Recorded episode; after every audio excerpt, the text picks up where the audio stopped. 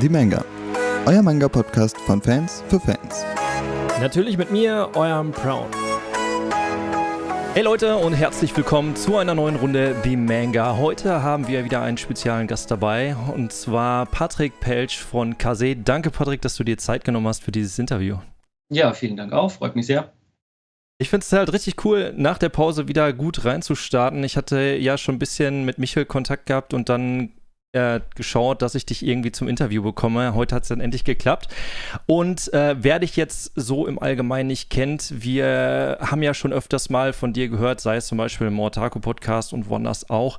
Ähm, dennoch äh, würde ich mich ganz freuen, wenn du dich einmal vorstellst. Und das Witzige, was ich natürlich bei meinen The Manga Interviews immer frage, wie sieht deine Morgenroutine aus? Ja, also hallo erstmal alle da draußen. Ich bin ähm, der Patrick. Ich mache die Programmleitung bei Kasimanga. Das jetzt äh, seit zehn Jahren. Und ähm, Gott, ja. Äh, meine Morgenroutine, das ist, ich habe eigentlich gar keine richtige Morgenroutine. Ähm, jeder Tag ist anders. Also das, äh, es gibt ganz wenige Sachen, die sich wiederholen und selbst da äh, ist es zwar eine Wiederholung, aber mit großen Differenzen. Also naja, äh, ich stehe morgens auf, unterschiedlich. Das hängt auch gar nicht davon ab. Ich habe keinen Wecker, ich habe zwei Kinder. Ähm, die müssen angezogen, abgefüttert, in die Kita gebracht werden. Und äh, je nachdem, wie schnell oder wie gut es läuft, bin ich dann irgendwann so gegen neun bereit, in den Tag zu starten. Ja. Ihr sitzt ähm, bei Kase noch im Homeoffice? Ja, genau. Wir sind immer noch im Homeoffice, ähm, bis auf weiteres. Ich glaube, wir haben gar kein Datum jetzt tatsächlich auch gekriegt, wann wir wieder ins äh, Office zurück dürfen, ins Büro. Also alle von zu Hause aus momentan noch. Ich auch. Okay. Ähm, seit 2012 gibt es ja Kase Manga. Äh, ihr seid ja auch mehr in dem Anime-Bereich unterwegs. Äh, gibt es jetzt dann nächstes Jahr ist dann zehnjähriges bei euch? Äh, wir haben 2017 neue äh, ja, Player im Markt bekommen, unter anderem Ultraverse, äh, ja, Manga-Kult. Ist es so, äh, also wie sieht da eure Entwicklung aus? Findest du euren Stand, den ihr derzeit im Manga-Bereich habt, gut, also eure Entwicklung? Ja, absolut, definitiv, kann mich nicht beschweren. Ähm, ja, also tatsächlich sind wir ja mit zehn Jahren ein relativ junger Player noch am Markt, lustigerweise. Ähm, es fühlt sich natürlich nicht so an, wenn man das schon zehn Jahre macht. Ähm, war eine lange Reise bis hierher und ähm, war ein langer Start. Also wenn man das jetzt zum Beispiel vergleicht, ähm, wie, wie schnell eigentlich ähm, zum Beispiel Ultraverse wirklich raketenmäßig aus dem Boden geschossen ist. Ähm, das sind wir komplett anders angegangen damals. Das war wirklich sehr viel langsamer, ähm, wie wir uns aufgebaut haben. Aber ähm, ja, wir sind, also wenn man äh, Media Control glauben darf, dann sind wir Stand 2021 äh, die Nummer zwei auf dem deutschen Markt. Und ähm, da bin ich natürlich nicht traurig drüber. Okay. Äh, das ist krass. Ich kenne auch die Zahlen, äh, ich kenne auch die Media Control Zahlen von anderen Zeiten noch. Äh, da sah das noch ein bisschen anders gemixter aus. Äh, ich finde es halt mega. Also, wenn das halt stimmt, äh, Platz 2 ist schon eine gute Hausnummer. Muss man aber auch sagen, eure Lizenzen, die ihr in letzter Zeit irgendwie raushaut, ähm, ist natürlich auch schon gutes Programm. Also, ich bin extrem zufrieden mit dem Programm, was Kase halt gerade rausbringt. Ja, ähm, wie viele Mitarbeiter arbeiten denn dann im Manga-Bereich für euch? Ist das so ein bisschen noch gemixt, dass ihr teils Marketing-Leute aus dem Anime-Bereich mit übernimmt oder habt ihr ein festes Manga-Team? Mm, ja und nein. Also wir haben ein festes Manga-Team, aber das sind nur die Redakteure. Ähm, also nur die Leute, die inhaltlich arbeiten, sind wirklich fest und das sind ähm, neun Leute momentan ähm, in verschiedenen Bereichen. Aber ja, also wie du ja vorhin selber in der Eitung gesagt hast, wir sind eigentlich ein Anime-Publisher ich habe, äh, es interessiert, ich habe auch übrigens äh, mal angefangen ursprünglich als ähm, Redakteur in der Anime-Redaktion. Ich habe auch mal ähm, seinerzeit Sprecher ausgesucht und ähm, Dialogbücher bearbeitet. Und ähm, also so ist das eben organisch gewachsen und deshalb ist es bis heute eigentlich immer noch so, dass ich mir die Grafikabteilung mit dem Anime-Bereich teile. Ich teile mir den Vertrieb, das Marketing, ähm, all diese Sachen habe ich nicht für mich und die sind auch alle nicht speziell auf Manga ausgerichtet. Das ist schon ein großer Unterschied ähm, zu anderen Publishern. Und ähm, also für mich ist das spürbar. Ähm, nach außen merkt man das hoffentlich nicht. Ähm, es ist manchmal ist es toll, manchmal ist es nicht so toll. Also natürlich würde ich mir manchmal wünschen, irgendwie ich hätte mehr Leute, die wirklich nur auf das Buch konzentriert sind. Auf der anderen Seite muss man natürlich sagen, ich habe hier ein Riesenteam ähm, und, und gute Leute mit einem breiten Know-how, auf die ich auch setzen kann, die mich da unterstützen und ohne die das auch alles gar nicht funktioniert hätte am Anfang. Und ähm, natürlich ist es auch immer so, also auf ganz verschiedene Arten und Weisen ist das natürlich hilfreich. Also auf der einen Seite äh, ist es natürlich über, über viele, viele Jahre so gewesen, dass ähm, Anime wirklich die Kohle auch gemacht hat. Manga lief halt mit, so, aber das Geld ist äh, durch die Animes in die Kasse reingekommen. Und das heißt, ich hatte jetzt auch nicht den Druck, wie andere vielleicht haben, zu sagen, ich muss jetzt wirklich jeden Monat 20 Bücher rausknallen und ähm, jede Saison mit, mit mindestens 20 Neuheiten an Start gehen oder 30. Das hatte ich nie, mhm. sondern ich konnte wirklich immer relativ entspannt äh, mein Programm aussuchen, ähm, nachdem es für mich Sinn gemacht hat. Das ist, glaube ich, ein Luxus, den nicht jeder hat. Ähm, ja, auf der anderen Seite beneide ich natürlich manchmal äh, gerade bei Ultraverse am Anfang, als sie noch, ein, wenn man so ein kleines, schlagkräftiges Team hat, dann ist das schon eine geile Sache. Die können natürlich sehr viel mehr machen, sehr viel mehr bewegen. Ähm, die treffen sich am Tisch und haben eine coole Idee und dann gehen die los und machen das einfach. Und ich habe natürlich eine riesen Firma im Background, wo auch viele Leute mitreden wollen, wo man viel erklären muss. Und mhm. dann ist es ja manchmal ein bisschen schwerfälliger vielleicht. Ja. Wo du jetzt gerade so das Thema äh, große Firma im Hintergrund hast. Ähm, ihr habt ja unterschiedliche Standorte, unter anderem ja Frankreich, Schweiz. Ähm, ist es da so, dass ihr komplett unabhängig seid? Wir haben ja zum Beispiel in Frankreich ein extrem krasses äh, ja, Manga-Volumen, was da eigentlich durchgeht und extrem gute Lizenzen. Kann man sich da irgendwie noch was aus Frankreich mitholen? Arbeitet ihr da irgendwie zusammen oder ist das komplett unabhängig? Also in direktem Publishing arbeiten wir überhaupt nicht zusammen. Also die Frage ist eine Ja und gleichzeitig eine Nein-Antwort. Ähm, ich fange mal vorne an. Also ohne Frankreich wäre quasi Deutschland gar nicht denkbar. Hm. Ähm, die gab es einfach schon, bevor es uns gab hier in Deutschland. Ähm, wir haben damals darauf aufgesetzt, als wir angefangen haben, das zu machen. Ähm, ich habe ja schon erzählt, ich war ähm, damals erstmal Anime-Redakteur. Wir haben dann irgendwann beschlossen, wir machen Bücher und ähm, wen das interessiert, wir machen demnächst auch äh, auf Twitch ein, äh, eine Kase-Retrospektive, wo ich nochmal viel erzähle über die Geschichte von Kase. Deshalb ähm, mache ich das hier jetzt gar nicht und will das auch gar nicht so lange ausbreiten. So, äh, was ich aber sagen wollte, ist, dass ich ähm, damals viel in Paris war und viel mit den Kollegen in Paris gesprochen habe. Der äh, Programmleiter damals war Raphael Penn.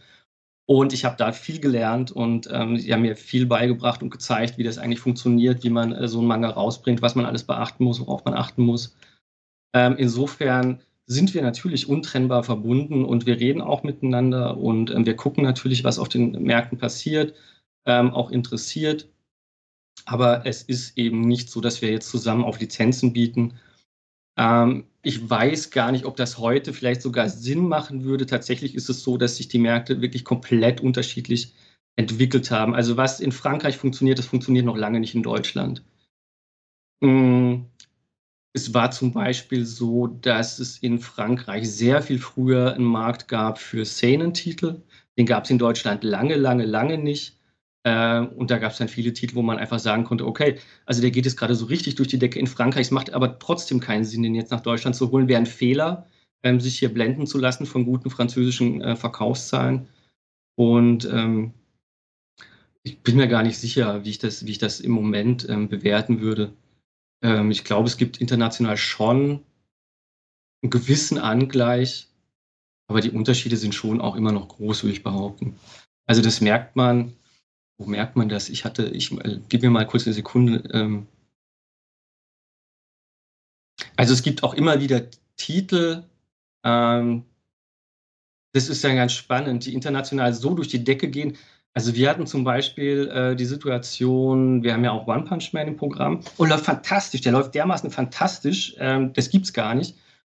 Und ähm, trotzdem hatte ich äh, Gespräche in der Vergangenheit, Meetings mit Shueisha, äh, wo ich dann gefragt wurde, ja, der läuft zwar richtig gut in Deutschland, aber warum läuft er eigentlich nicht so gut wie in allen anderen Ländern? Da läuft er nämlich noch viel, viel besser. Mhm. das gibt es immer wieder.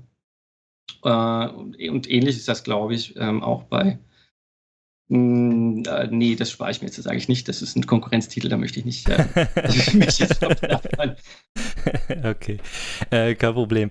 Äh, wo wir jetzt gerade schon bei der, Firmen, bei der Firma sind, es gibt ja neue Ankündigungen, beziehungsweise Kase wurde ja aufgekauft von Crunchyroll. Crunchyroll wurde wieder aufgekauft von Sony. Glaubst du, äh, in naher Zukunft wird das eure Abläufe in der Firma ändern, die Prozesse, ob euch das so in die Karten spielt? Hm. Schwierige Frage ich, bestimmt. Ja, die, die, ist sehr schwierig. Ähm, kurzfristig sicher nicht, ähm, weil es einfach richtig dicke Bretter sind. Also allein äh, die Fusion mit Crunchyroll war schon wahnsinnig und hat uns äh, jetzt einfach irre lange auf Trab gehalten, wirklich ähm, diese Firmen auch zusammenzubringen. Und jetzt geht es quasi nochmal von vorne los. Ähm, was das einfach Zeit kostet, ähm, allein schon auf organisatorischer Ebene. Ähm, und das frisst so viele Ressourcen tatsächlich ähm, und so viel Energie, dass sich auf, auf, dem, auf dem Level, glaube ich, erstmal gar nichts ändert. Zumindest nicht kurzfristig, mittelfristig, langfristig müssen wir mal sehen. Hm. Ich glaube schon, dass das für uns eine, eine sehr, sehr gute Sache ist. Ähm, ich meine, was man ja gerade, was wir erleben, ähm, oder speziell wir jetzt eben bei Kasi Deutschland, ist ja die Rückkehr ähm, dieser Wechselwirkung zwischen Anime und Manga, die es lange nicht gegeben hat. Ähm, ich habe das auch im Buchreport schon mal in einem Interview gesagt. Also ähm, früher hat man immer gesagt, wenn es im Fernsehen läuft, dann geht der Manga durch die Decke. Ne? Also ich weiß nicht, ich will mich jetzt nicht zu weit aus dem Fenster lehnen, aber ob der ein oder andere Manga so in Deutschland Erfolg gehabt hätte, wenn da nicht RTL 2 gewesen wäre, ähm, das Free TV. Und dann ist äh, Free TV aber gestorben und der Anime hat auch nicht mehr stattgefunden. Und ähm, erst seit diese Leerstelle jetzt, und das ist ganz aktuell, durch Netflix und ähm, andere Player wieder gefüllt wird, empfindet das wieder statt. Und in dem Moment ähm, jemanden wie Crunchyroll zurück äh, im Rücken zu haben oder Funimation ist natürlich großartig, weil wir natürlich ähm, äh, historisch gesehen, historisch klingt furchtbar, historisch gesehen einfach der Anbieter am deutschen Markt sind, die genau das machen, nämlich diese äh, Cross-Media-Angebot aus Anime und Manga, die da wirklich ähm, ja einfach gut aufgestellt sind, um sowas zu bedienen, hm. um sowas auszuwerten und ähm, dann eben auch entsprechend Nutzen draus zu ziehen ähm, wie wir ja gerade auch einfach erleben bei Titeln wie Haikyuu oder Jujutsu Kaisen oder jetzt auch ähm, Hell's Paradise, you name it, I claim it. Mhm. Also finde ich, find ich mega interessant. Ich finde es auch ganz cool, dass da hat ja keiner so wirklich dann auch ähm, den Anime äh, sich, also komplett dahinter. Deshalb ist das eigentlich ganz spannend, wenn man dann sagt, okay, der Manga läuft jetzt gerade nicht so gut, aber wir könnten jetzt im Vorhinein vielleicht sogar schon die Manga-Lizenz holen und wir wissen im Nachhinein vielleicht sogar, dass wir bei Crunchyroll irgendwann nochmal den Anime bringen würden, als Beispiel. Ähm, ja. Das wäre auf jeden Fall echt spannend. Wo wir jetzt, du hattest gerade schon einen Titel äh, in den Mund genommen und zwar Jujutsu Kaisen. Es gibt halt bei Ultraverse zum Beispiel oder bei Manga Kult Ultraverse ist jetzt so ein Vorzeigebild Solo Leveling jedes, äh, jede Woche immer wieder in den Charts Top 1. Dann äh, bei Manga Kult ist es dann so ein Demon Slayer. Ich habe jetzt mir so ein paar Lizenzen einfach mal rausgeholt. Hier haben wir zum Beispiel Jujutsu Kaisen und Tok äh, Tokyo Ghoul zum Beispiel. Was ist so denn so euer Vorzeigeding, äh, wo du jetzt sagst, okay, damit könnte man jetzt irgendwie Kase direkt in Verbindung bringen? Gibt es sowas bei euch? Ja, das ist immer schwierig, schwierige Frage und äh, kann ich natürlich beantworten, aber ist dann auch sehr subjektiv. Das ist ja eigentlich eine Kundenfrage. Womit bringen uns die Leser in Verbindung? Ähm, weiß ich nicht. Also ähm, für mich ist das mit Sicherheit auch Blue Exorcist. Hm. Für mich persönlich, weil es einer der ersten Titel war die wir, mit denen wir 2012 gestartet sind und der immer noch da ist und der immer noch wahnsinnig gut ist, ist einer unserer besten Titel bis heute. Ähm, und in den letzten Jahren waren es natürlich Tokyo Ghoul und jetzt äh, Jujutsu Kaisen, weil die einfach gerade völlig, völlig absurd ähm, verkaufstechnisch durch die Decke gehen. Ähm, ist das, glaube ich, schon was, ähm, was viele Leute hoffentlich mit ähm, Kase in Verbindung bringen. Aber ist eine schwierige Frage, weil ich einfach nicht weiß, was äh, da draußen in den Köpfen los ist. Ich habe ähm, wir sind ja auch noch gar nicht so lange im Eigenvertrieb unterwegs. Ähm, ich weiß nicht, ob das alle da draußen wissen. Wir waren ja über lange Strecke im Vertrieb von Egmont. Egmont hat uns mitvertrieben. Ähm, das war, da sind wir auch dankbar bis heute. Es war eine großartige Sache und äh, sie haben das wirklich toll gemacht. Großes Dankeschön an dieser Stelle. Ähm, auch nochmal, ähm, haben uns dann irgendwann emanzipiert, aber so, und jetzt habe ich äh, den roten Faden verloren. äh, gib mir mal eine Sekunde. Äh, Vertrieb, genau. Und ähm, das kam bei uns lange Zeit auch gar nicht so richtig an. Aber die Leute, ähm, ich weiß nicht, ob das bei den Lesern auch so war, bei den Kunden, aber zumindest bei den Händlern war das so, dass die uns lange Zeit äh, in sehr großem Ausmaß überhaupt nicht als eigenständiger Player wahrgenommen haben. Wir waren eigentlich immer so ein Imprint von Egmont. Hm. Und das ist natürlich nicht schön auch für einen jungen Verlag, wenn wir gar nicht irgendwie als eigenständig wahrgenommen werden, sondern quasi nur als Anhängsel von ähm, so einer großen Verlagsmaschine ähm, so schön das auch gewesen ist und äh, so viele Bonuspunkte uns das auch eingebracht hat. Also das äh, war natürlich nicht so cool. Also deshalb die Eigenwahrnehmung, Außenwahrnehmung schwierig zu beurteilen. Ja. Jetzt hast du schon über den Vertriebsweg gesprochen. Vertriebsweg wäre ja dann äh, physisch. Was, wie sieht es denn aus mit dem Vertriebsweg digital? Wenn du jetzt sagst, äh, digitale Manga, ist das äh, bei euch auch schon, dass ihr dann so sagt, okay, digitale Manga ist so die Zukunft oder wird das irgendwann so ein Hybridsystem werden? Wie ist da so dein Standpunkt zu digitalen Manga? Ja, das ist auch, das ist ein großes Thema ähm, und ein schwierig zu beantwortendes Thema. Ähm, das ganz, ganz viele Aspekte hat. Also ähm, wir fangen mal vielleicht in Deutschland an und halten einfach mal fest, dass 2021 ähm, E-Books äh, allgemein, aber eben dementsprechend auch E-Mangas ein Nischendasein fristen. Das, die spielen eigentlich keine Rolle in, in dem Maße. Ähm, das ist einfach so. Ob das irgendwann nochmal anders wird, das ist natürlich irgendwo wahrscheinlich. Man geht so ein bisschen davon aus, aber man weiß es auch nicht. In Deutschland sind wir natürlich in der Situation, dass wir hier so ein bisschen auf der Insel der Glückseligen leben. Wir haben einen sehr geschützten Markt. Wir haben die Buchpreisbindung, äh, um, um die uns ganz viele Länder beneiden. Die ist auch wirklich großartig. Also so einen geschützten Buchmarkt zu haben, ist was ganz Fantastisches. Und insofern spricht natürlich eigentlich nichts ähm, dafür, dass das E-Book irgendwann dem Print den Rang ablaufen sollte. Ich wüsste nicht, warum das so sein soll. Jetzt ist es aber natürlich so, dass wir in einer globalisierten Welt leben und ähm, dass man woanders ähm, sich nicht sehr dafür interessiert, wie mein Blick auf das nationale Geschehen in Deutschland ist, was die Bücher angeht. Ähm, und das, äh, was heißt, das merke ich, aber das wird mir natürlich schon auch klar. Also nun, da wir zu Crunchyroll gehören und ähm, ich unterhalte mich da mit Leuten, der Blick ist natürlich ein komplett anderer. Und während ich den nationalen deutschen Markt im Blick habe, haben die natürlich eine globale Perspektive, die interessieren ganz andere Sachen. Ähm, die möchten Sachen weltweit entwickeln.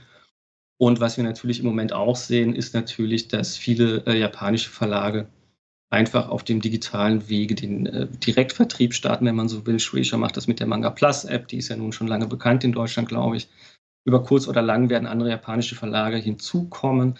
Und dann wird man sehen, ähm, was passiert. Eine Prognose würde ich mir da gar nicht anmaßen, ähm, an, an, dieser Stelle zu machen. Ähm, mhm. Was passiert mit dem E-Book, was passiert mit dem Print? Ich weiß es einfach nicht. Ich mag Print sehr gerne. Ich ähm, glaube, dass das noch lange weiterleben kann wenn man es nicht mutwillig ähm, gegen die Wand fährt. Uh, und sehr wahrscheinlich auch wird.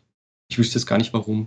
Ähm, gerne darf das E-Book natürlich nebenher auch eine größere Rolle spielen in Zukunft. Warum denn nicht? Ähm, ja, ist wie gesagt ein großes Thema, ein kompliziertes Thema, ähm, womit sich viele Leute an, an vielen Orten auseinandersetzen. Müssen wir mal gucken. Also ich finde es auch extrem spannend, weil ich bin noch die Generation komplett physisch und ich mag es auch gerne vor meinem Regal zu stehen und mir das alles komplett anzuschauen. Das ist ja, ja. irgendwie immer ganz cool. Ähm, und dann alles auf einem Kindle oder irgendwelchem anderen E-Reader äh, Geräten zu haben, ist dann halt auch immer so eine Sache bei mir. Ich stelle mir das noch für mich jetzt schwierig vor. Ich glaube, ich werde nie zum Beispiel da drauf springen. Aber ich kann es mir gut vorstellen, wenn du jetzt schon Manga Plus angesprochen hast. Äh, Jo Kaps hat äh, mal in einem Interview bei mir angesprochen äh, bezüglich äh, Korea ist jetzt auch schon so weit, dass die selbst dann auch Deutsch äh, übersetzen oder wollen in die Richtung übersetzen. Es ist schon echt spannend, was denn da aus der Richtung dann auch kommen könnte. Ähm, ein bisschen weiter in das Digitale reinzugehen. Ihr habt äh, im Sommer eure neue Internetseite gestartet, die äh, ja, die sieht jetzt natürlich ein bisschen anders aus wie vorher. Äh, du schmunzelst schon ein bisschen, vielleicht kriege ich da noch ein bisschen was rausgekitzelt. Bist du mit eurer neuen Kase-Internetseite zufrieden? Hoffst du noch auf schöne Features, die noch vielleicht kommen werden? Können wir da noch mit anderen Features rechnen in naher Zukunft? Äh, das, das, weiß ich gar nicht, ob wir mit neuen Features. Also so, wir äh, fangen mal so an. Äh, die, die Webseite ist jetzt on. Hm. Sie ist jetzt da, sie ist aber nicht fertig. Okay. Ähm, also das ist Work in Progress, leider Gottes. Ich, ähm, Im Grunde ist das ja immer so mit, mit so großen äh, Projekten wie so einer Webseite, wenn die fertig ist, dann kann man eigentlich schon anfangen, die nächste zu planen. Und ähm, was bei uns jetzt ja noch dazu kommt, ähm, ich glaube, ich lehne mich jetzt nicht so weit aus dem. Also ich hab, bin ja Programmleiter Manga und ich habe natürlich meine Manga-Interessen so.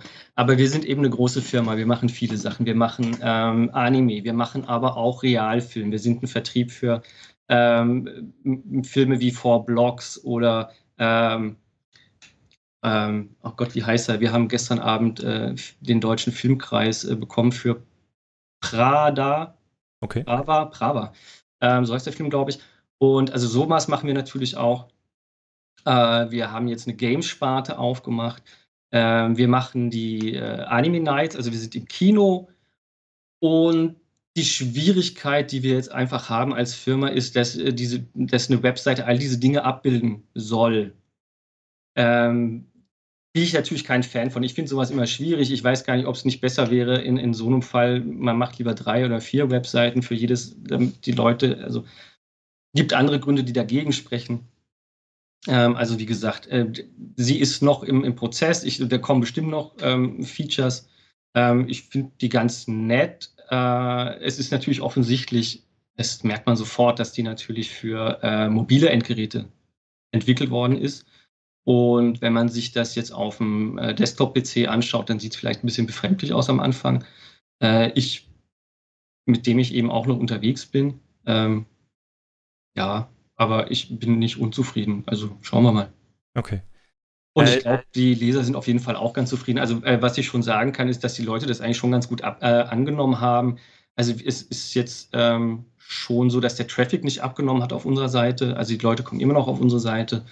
Und ich glaube, ähm, das, was auch erreicht werden sollte, ist, dass die Leute leichter an Inhalte finden. Das muss man wirklich sagen, das war vorher eine Katastrophe. Also bis man sich durchgeklickt hatte äh, und man da angekommen ist, äh, wo man hin wollte, das war schon schlimm. Und das hat sich, glaube ich, immens verbessert. Und äh, ja, insofern top. Ja, also man, man merkt das auch, äh, vorher war das alles so ein bisschen zusammen, also so ein bisschen alles enger, jetzt hat man das so ein bisschen aufgelöst und ein bisschen smarter Design, ein bisschen mehr Luft gelassen und sowas. Ich glaube, das macht auch, also das ist ja heutzutage ein bisschen typischer ähm, und die Benutzerfreundlichkeit, die äh, ist davon auch positiv beeinflusst. Von daher mhm. denke ich doch mal, das wird passen. Ähm, wo wir jetzt von der Internetseite eh schon gesprochen haben, ähm, das ist auch immer eine interessante Frage, die halt auch immer viele aus der Community fragen. Ähm, wenn man einen Manga bei euch über die Seite kauft, ähm, bekommt ihr davon mehr Geld, als wie wenn ihr jetzt, wenn die Sachen bei Amazon oder in irgendeinem Comicladen gekauft werden, weil dann eine Handelskette vielleicht dazwischen fehlt? Ja, selbstverständlich. Ganz ja. klar. Ja. Äh, es, es, ist ja auch Licht in der Natur der Sache. Also ähm, egal, wer äh, am Handel mit beteiligt ist von Büchern, äh, ob Zwischenhändler, also jeder bekommt seine Rabatte, der äh, Buchhändler kriegt seinen Buchhändlerrabatt. Ähm, die großen Ketten, äh, Thalia, äh, Amazon kriegen sowieso nochmal ganz andere Rabatte. Also da verliert man als Anbieter schon ähm, gehörig an Marge. Das ist schon gar nicht so wenig, ähm, was man da nicht einstreicht. Und das kann man natürlich alles selber einstreichen, wenn man selber verkauft im eigenen Webshop. Mhm. Insofern, das, und das war bei uns auch sehr lange ein Thema. Also wir hatten lange das, wir hatten keinen Direktvertrieb oder so einen sehr, sehr kleinen Direktvertrieb, ähm, sehr kleinen Shop und konnten das nicht so gut anbieten. Wir sind jetzt drauf äh, und dran und stehen in den Startlöchern, ähm, das deutlich zu verbessern und, und zu vergrößern und sehr viel kundenfreundlicher zu machen. Das eigentlich, was ich eigentlich immer schön fand an so einem Webshop, ähm, abgesehen davon, dass man mehr Geld einbehält, was natürlich nett ist, aber was ich viel, viel besser finde oder viel wichtiger. Und ich habe das immer bewundert bei Tokyo Pop früher. Ähm, die haben wahnsinnig viel über ihren eigenen Webshop gemacht. Und was man da machen kann, ist einfach, man tritt natürlich auch an dieser Stelle mit seinen Kunden in Kontakt. Und jetzt passt du irgendwie Weihnachten und du schickst die Weihnachtspakete raus und dann packst du einfach jedem noch ein Schokoherzchen mit in das Paket, einfach weil du den Leuten einfach, du kannst ihnen auch mal Wertschätzung zeigen auf diese Art und Weise und einfach mal was mitgeben, ähm, was wir vorher einfach nicht konnten. Und das finde ich, find ich richtig cool und ich hoffe, dass wir das in Zukunft aufmachen können. Ähm, dass wir den Leuten auch einfach mal ja direkt was mit auf den Weg geben können, was sie sonst vielleicht ähm, nicht kriegen in der Buchhandlung, weiß ich nicht, gratis Leseproben, Poster, hm. was noch rumfliegt bei uns. Ja. Ähm, das wäre cool. Ja. Das ist auf jeden Fall das, was ja auch gerade extrem gut läuft. Ich glaube, vor ein paar Tagen war bei Ultra, ich glaube, am Montag war es so, dass die äh, ein extra Poster dazugelegt haben und sowas. Sowas läuft halt auch immer extrem gut bei den Lesern. Von daher ähm, ist es da wahrscheinlich besser, wenn man dann die, den Direktvertrieb dann halt auch macht. Ähm, wenn wir jetzt auf den Markt zu sprechen kommen, ähm, wir hatten ja gerade schon gesagt, wir haben jetzt mehrere neue Player mit dazu bekommen. Äh, glaubst du, die Anzahl ist gerade so ein bisschen okay oder hättest du noch ein bisschen mehr Konkurrenz? Äh, wie, sieht, wie sieht da so dein Konkurrenzdenken aus? Findest du gerade, dass Manga ist gut abgedeckt in Deutschland? Äh, ich glaube schon, dass Manga gut abgedeckt ist. Ich weiß nicht, ob wir mehr brauchen. Äh, Im Moment sind wir, wir sind ja immer noch ein kleiner Markt. Ne? Wir sind halt nicht Frankreich. Äh, insofern, es ist auch immer eine Frage. Ich glaube, es geht gar nicht so sehr darum, wie viele ähm, Player am Markt sind. Es geht natürlich immer darum, was machen die. Ähm, und äh, im Moment, glaube ich, muss man sich sowieso keine Sorgen machen, weil der Markt ist gerade so fantastisch, der war noch nie so fantastisch, wie er gerade ist. Ich äh, erzähle vielleicht mal eine kleine Anekdote aus der Zeit, als ich selber angefangen habe, Mangas zu machen. Und ähm, damals war ich eben, wie gesagt, ich war viel in Paris und habe mit den Franzosen gesprochen und damals kamen aber eben auch die japanischen Publisher auf mich zu. Ähm, ich sage jetzt nicht welche, aber es gab ein oder zwei, die haben gesagt, ähm, Patrick, was hast du eigentlich vor in Deutschland, mit Kasi Deutschland, was willst du eigentlich machen? Ja, wie, ja wieso denn? Und ähm, die hatten große Bedenken. Bei ähm, Frankreich war es wohl ähm, so gewesen, dass bei Markteintritt man sehr, sehr schnell sehr, sehr viele Lizenzen auf den Markt geblasen hat, wirklich Unmengen an Mangas rausgebracht hat. Äh, und das hat dazu geführt, dass damals zu jener Zeit auf jeden Fall in äh, Frankreich der Markt heiß gelaufen ist. Äh, und dann tatsächlich auch ähm, schlussendlich ausgebrannt war und für viele Jahre ähm, lief Manga wirklich nicht gut in Frankreich. Und deshalb gab es in Japan große Sorge, dass wir jetzt wirklich das Gleiche machen und auf den deutschen Markt einsteigen und einfach Lizenzen wie bekloppt rausblasen ohne Sinn und Verstand ähm, das hatte ich damals nicht vor und ich habe es auch nicht gemacht und habe das, auch, äh, hab das sehr ernst genommen. Hm, ich weiß nicht, ob, das, äh, ob man das vergleichen kann mit dem deutschen Markt. Also ich habe, man weiß das natürlich auch nicht, man weiß es immer erst hinterher. Ich habe äh, momentan nicht den Gefühl, dass der Markt heiß läuft, aber was ich eigentlich sagen will, ist, also eben, ich weiß nicht, ob es darauf ankommt, wie viele Player am deutschen Markt ist. Die Frage ist, was machen die? Und solange jetzt nicht, ähm, weiß ich nicht, drei, vier, fünf neue Player dazukommen, die es einfach wirklich ohne Sinn und Verstand Lizenzen kaufen und auf den Markt hauen, die auch wirklich keiner bestellt hat, die keiner haben will, ähm, einfach weil sie es können, dann ist das schon ein Problem, weil das dann wirklich zu einer Übersättigung führt und weil dann Leute wirklich in der Buchhandlung stehen und sich denken, äh, was? Mhm. Der 35. Isekai ich lasse es jetzt einfach sein und ich und man findet sich dann auch nicht mehr zurecht in so einem Riesen. Das weiß ich nicht, aber das sind natürlich so Sachen, die können passieren, müssen nicht passieren. Hm. Aber das sind eher so, also da würde ich vielleicht ein bisschen hingucken. Wenn man sich jetzt einfach anguckt, was äh, zum Beispiel Manga-Kult macht oder Ultraburst, die haben ja für sich eine Nische entdeckt in Deutschland, die vorher gar nicht bedient worden ist. Äh, und das ist natürlich eine Top-Sache, wo ich sage, also das ist genau richtig so und gut so. Also das erschließt ja eher äh, neue Leser. Ähm, als dass es jetzt irgendwie dafür sorgt, dass ein Markt heiß läuft. Also da habe ich tatsächlich momentan, sieht das gut aus. Ja. Ja. Ich finde es jetzt von äh, Konsumentensicht, äh, finde ich es manchmal, ich bin ja auch unterwegs, äh, ich bin ja auf YouTube unterwegs und bekomme ja auch immer viele Anfragen von Jüngeren, die dann jetzt auch anfangen mit Manga. Die stehen dann im Thalia vor dem Regal, du hast gerade schon so ein bisschen angesprochen. Ähm, und die wissen einfach nicht, was sie kaufen sollen, weil das Regal ist riesengroß und ich denke mir auch manchmal, wenn da jetzt noch mehr dazu kommt und immer wieder neue Lizenzen, dann wird es dann halt auch schwierig für diese Person, sich dann was auszusuchen davon. Weil dann äh, bekommt man immer von älteren Leuten, zum Beispiel von mir, die dann halt arbeiten gehen, die kaufen sich dann 50 Manga im Monat äh, okay. als Beispiel und dann äh, bist du mit deinem Taschengeld da, so wie ich dann halt auch damals angefangen habe und musst dir dann wirklich aussuchen, okay, nehme ich jetzt äh, einen Hell's Paradise mit, nehme ich jetzt einen Tokyo Ghoul mit und so weiter. Ähm, das ist dann echt schwierig manchmal. Ich finde das ganz interessant. Ich hatte gestern mir mal so eine Frage überlegt, ähm, die ist mir irgendwie so in den Sinn gekommen. Zum Beispiel, Carlsen hat ja jetzt dieses Label rausgebracht, Hayabusa, wo sie dann BL ankündigen. Ähm, BLs sind ja immer so ein bisschen mehr unzensiert irgendwie. Die, die Mädels, die wollen das immer, ich sage jetzt einfach mal Hardcore.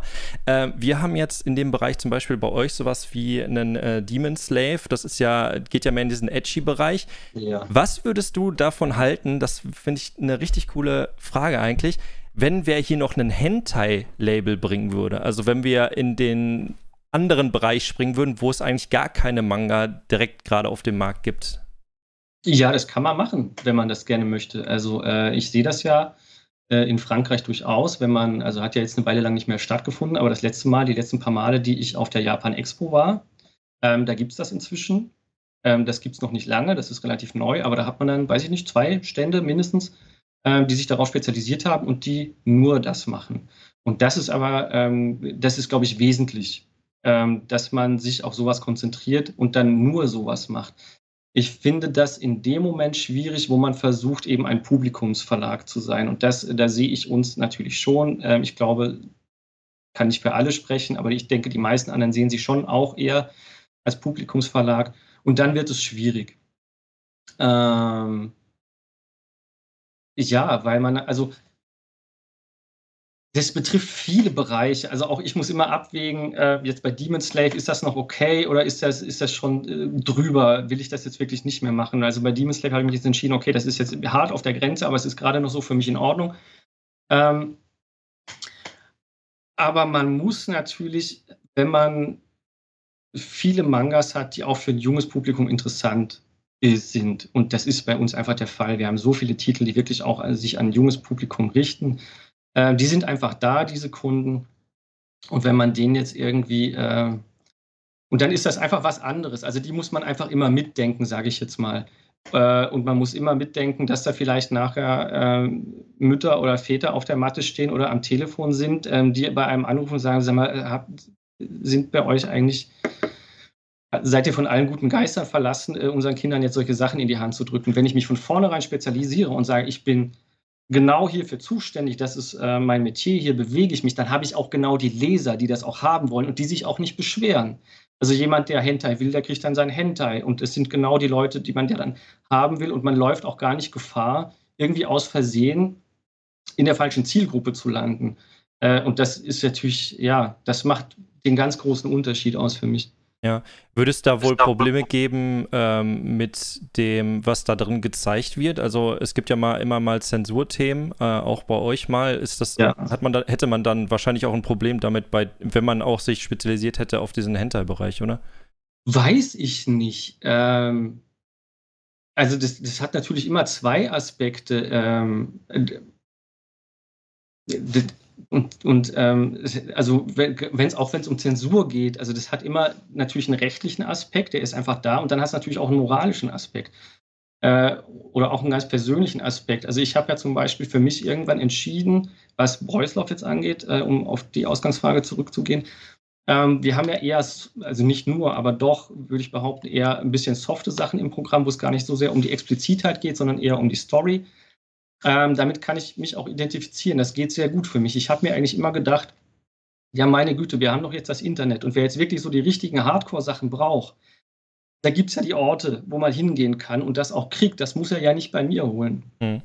Ähm, und jetzt habe ich persönlich zum Beispiel tatsächlich gar kein Problem, wenn irgendwie Geschlechtsteile gezeigt werden oder so, oder wenn das alles, solange das auch alles einvernehmlich stattfindet. Eine Grenze ist überschritten, finde ich, ähm, und das passiert leider schon relativ häufig, wenn das mit Gewalt verknüpft wird.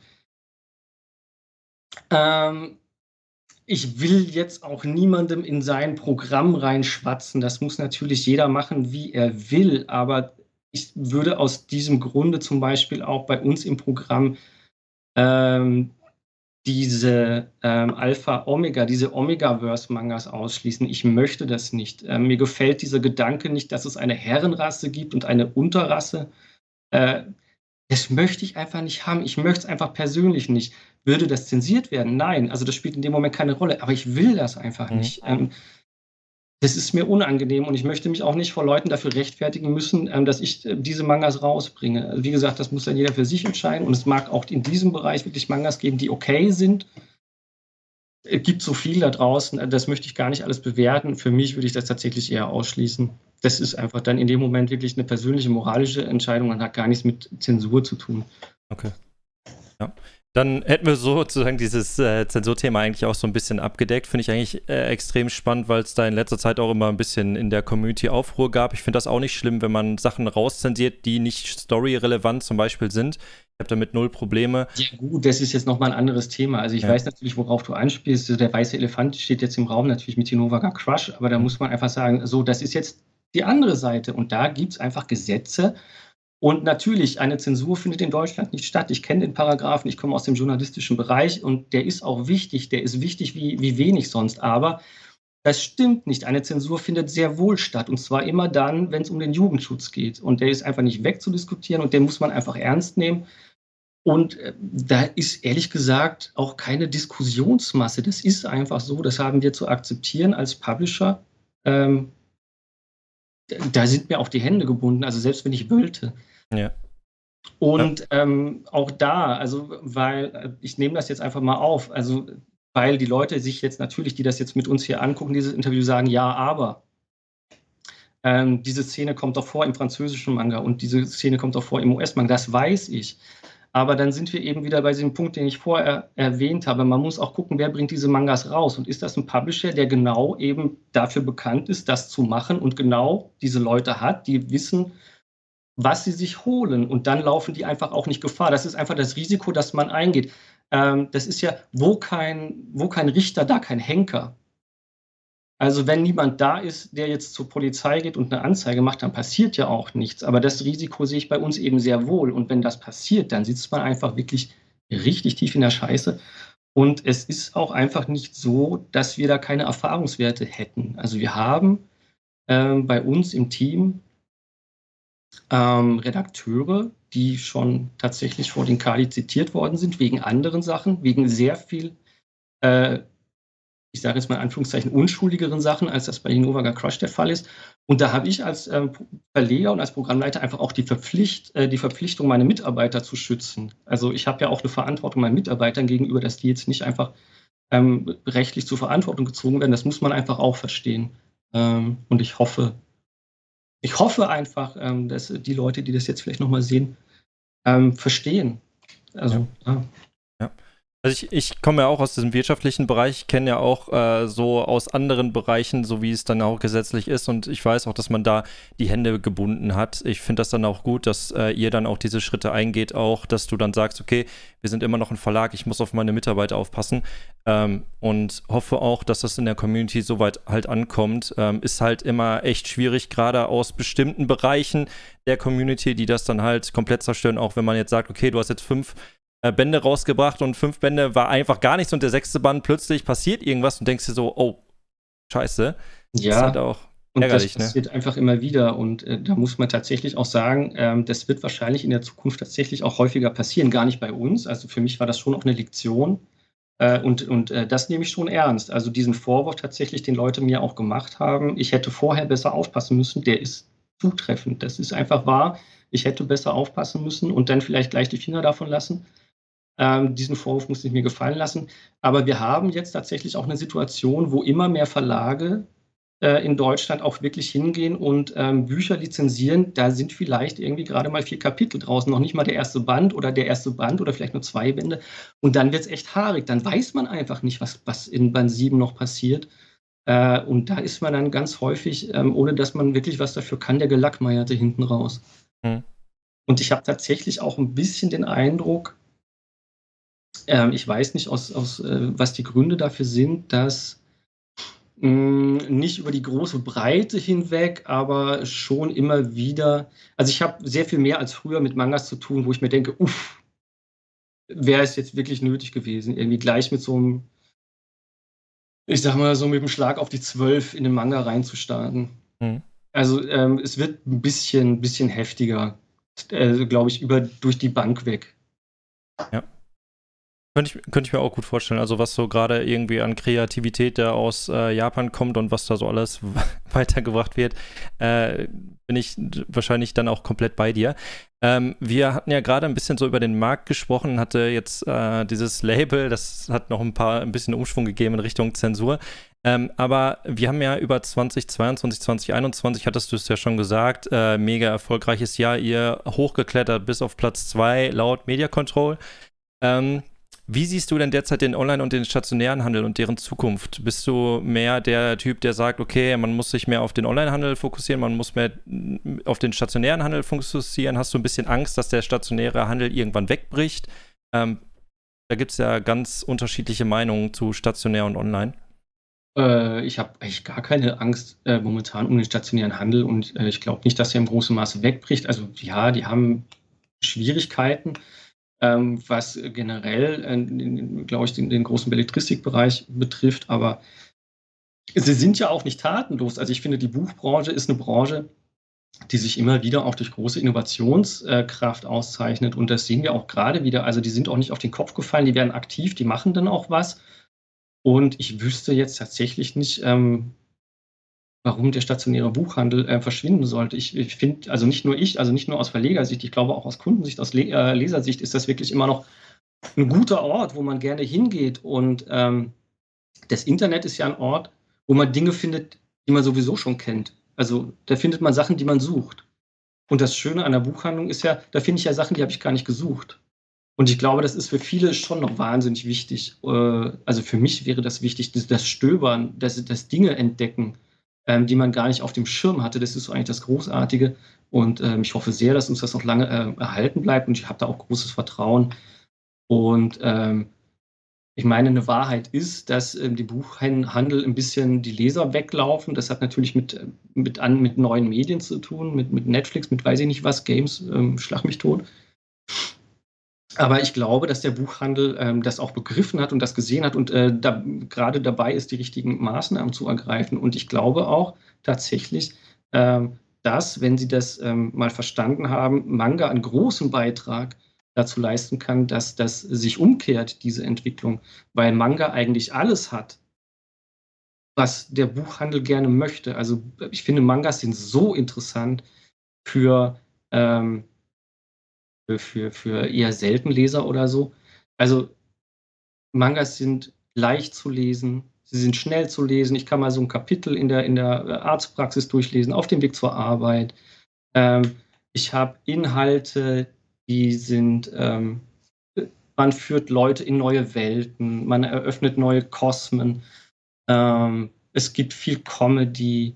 Also ich, ich ich glaube, Manga könnte einen Riesenbeitrag dazu leisten, ähm, Leute, die möglicherweise den Buchhandel davon zu laufen drohen, wieder zurückzugewinnen, ähm, wenn man uns lässt und wenn man das sieht.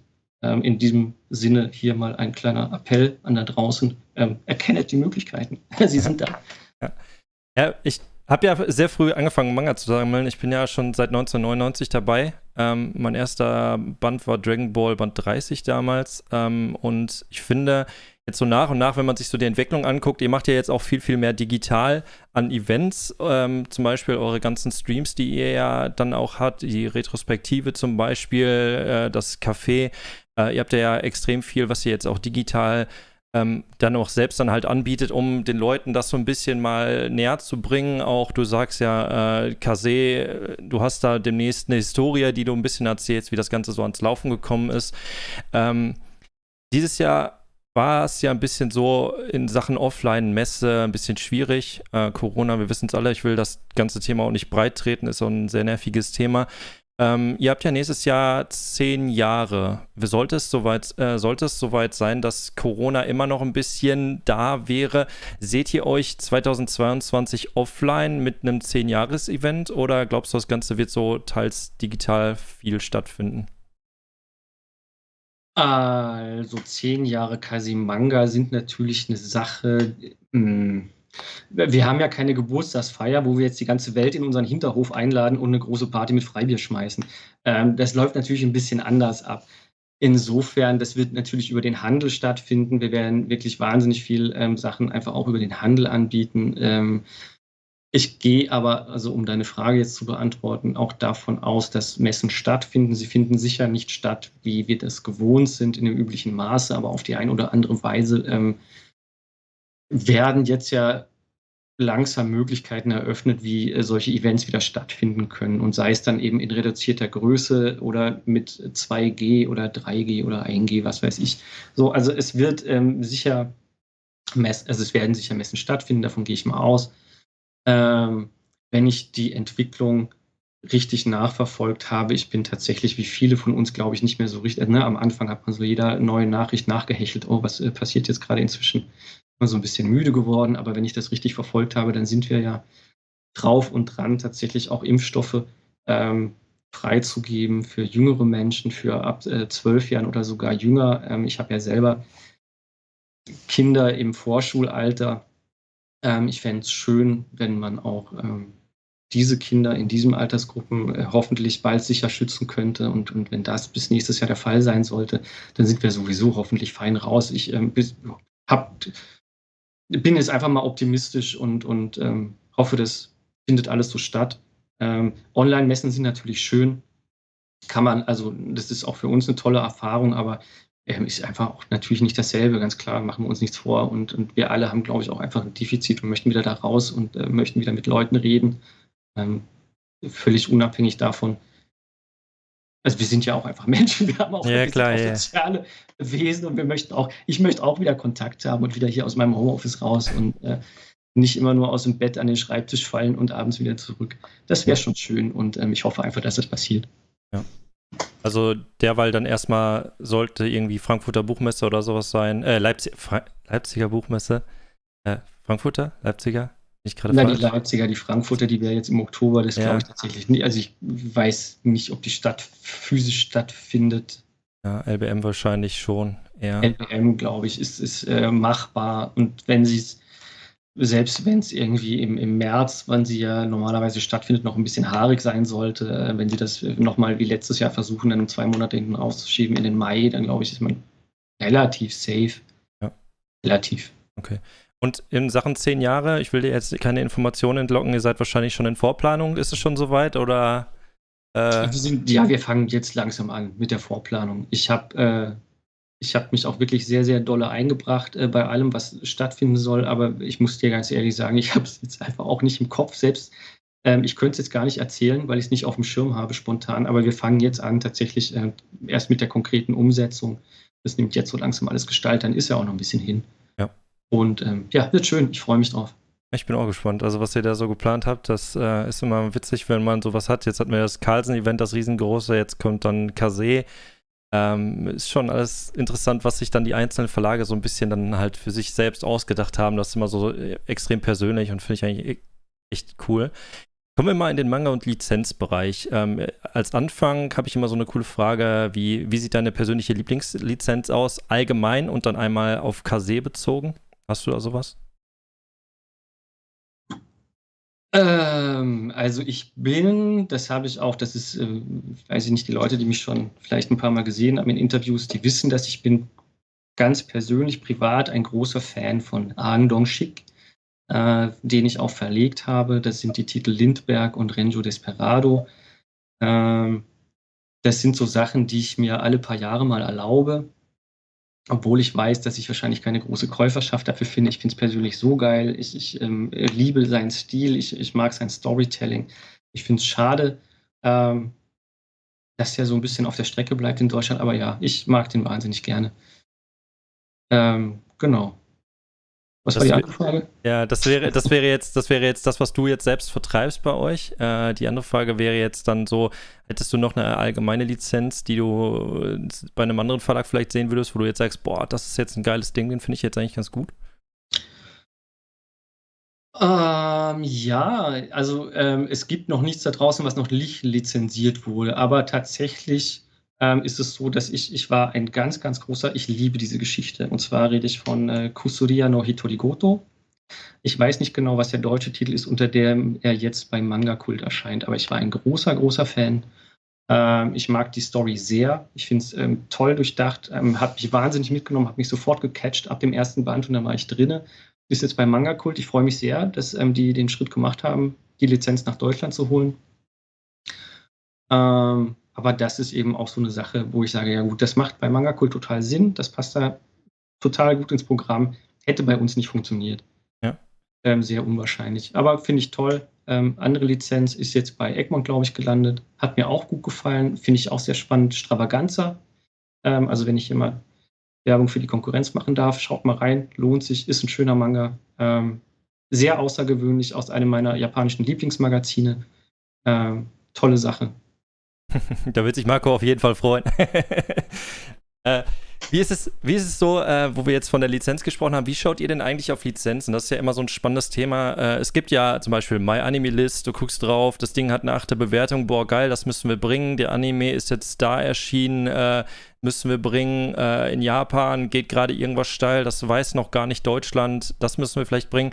Gibt es da so eine, so eine coole Formel, wo man sagt, so, okay, äh, wir setzen uns jetzt mit fünf Leuten zusammen, recherchieren mal einen ganzen Tag rum oder der Redakteur kommt zu dir und sagt, hey Patrick, äh, ich habe da eine coole Lizenz, wie läuft das so bei euch ab? Ja, so ähnlich. Ähm, ich musste jetzt ein bisschen um Entschuldigung bitten. Ich weiß äh, einfach auch, dass deine Videos viel von der Konkurrenz mitgeguckt werden und ich habe ehrlich gesagt nicht so richtig Lust, ähm, Einblick zu geben in die Art und Weise, wie ich arbeite. Das ist mein Betriebsgeheimnis. Ähm, was ich darüber erzählen kann, ist, dass es einfach ein sehr, sehr, sehr, sehr komplexes ähm, Thema ist, jedenfalls für mich. Ich weiß nicht, wie die anderen das eingehen, aber das sind, ähm, ich weiß es nicht, es sind mindestens zehn Aspekte, ähm, die von überall herkommen, die ich alle mit einbeziehe. Das sind ausländische Märkte natürlich, ähm, die man irgendwie gewichten muss. Ist es jetzt wichtig, ob der woanders gut läuft oder ist das, ne, ich habe am Anfang diesen, dieses Beispiel mit Frankreich gebracht. Das kann natürlich immer ein Hinweis sein, wenn was in, äh, in Frankreich steil geht. Es kann aber auch genauso gut voll in die Hose gehen. Ist oft genug passiert. Ähm, so, und da ist, äh, und da kommt natürlich auch einfach persönliche Erfahrung ins Spiel, die ich jetzt halt so ein bisschen schon habe. Ähm, ich würde dir, um die Frage so ein bisschen zu beantworten, vielleicht kann ich da auch nochmal eine Anekdote erzählen, einfach ähm, aus, dem, aus den Anfängen von Kasimanga, ähm, als ich angefangen habe, Lizenzen zu suchen. Da ist es ja besonders schwierig. Ne? Man versucht natürlich, die Kunden zu verstehen, was wollen die eigentlich lesen, was wollen die haben das ist ja immer das, was man eigentlich als Programmleiter machen muss. Man muss ja den Kunden verstehen. Ähm, es geht ja nicht darum, was, was mir gefällt, sondern es geht ja darum, was den Lesern gefällt. Und das ist wahnsinnig schwierig und es braucht unglaublich viele Zeit, sich da einzuarbeiten und das ähm, versuchen. Ich weiß nicht, ob es mir oft genug gelingt, mir glaube ich nicht. So, Punkt ist, äh, mir wurde damals auch ein Manga ans Herz gelegt, den wir dann auch rausgebracht haben. Das war Midnight Secretary. Und ähm, dann habe ich die Lizenz erworben, habe die auch bekommen und habe angefangen, ich war ja damals quasi so ein Ein-Mann-Verlag noch, ne? und ich habe ja auch wirklich die Übersetzung alle selber bearbeitet und habe angefangen, diesen Manga zu lesen, dann in der deutschen Übersetzung und dachte, boah, Mann, ey, ich hasse diesen Manga. Ich konnte das inhaltlich überhaupt nicht leiden. Ja, also wir haben hier eine Frau, die wird von ihrem Chef gemobbt, die wird wirklich behandelt wie das allerletzte und sie liebt ihn trotzdem. Das ging mir persönlich voll gegen den Strich. Ich konnte das gar nicht ab, aber die Leute haben das gekauft, wie irre. Äh, und das ist jetzt ähm, so eine Sache eben. Das, sowas kann auch ein Ansatz sein. Ne? Man geht jetzt hin und sagt, okay, den Manga finde ich richtig blöd, der verkauft sich bestimmt richtig gut. Mhm. Ähm, ist heute anders, zehn Jahre später, aber mh, mm, das sind manchmal so Prozesse, so, so kann das ablaufen, beispielsweise. Ja. ja, es gibt da ja immer mal so Sachen, die sind extrem hart, wo man sich so denkt, okay, äh, als Beispiel jetzt, ich weiß nicht, ob du die Thematik hast bestimmt auch schon mitgekriegt, Redo of Healer zum Beispiel, dieser Bereich von dem Anime, der ja extrem, wo ja Fra Frauen vergewaltigt werden und so weiter. Und da hatte man sich schon überlegt, ja, wer bringt das Ganze jetzt nach Deutschland?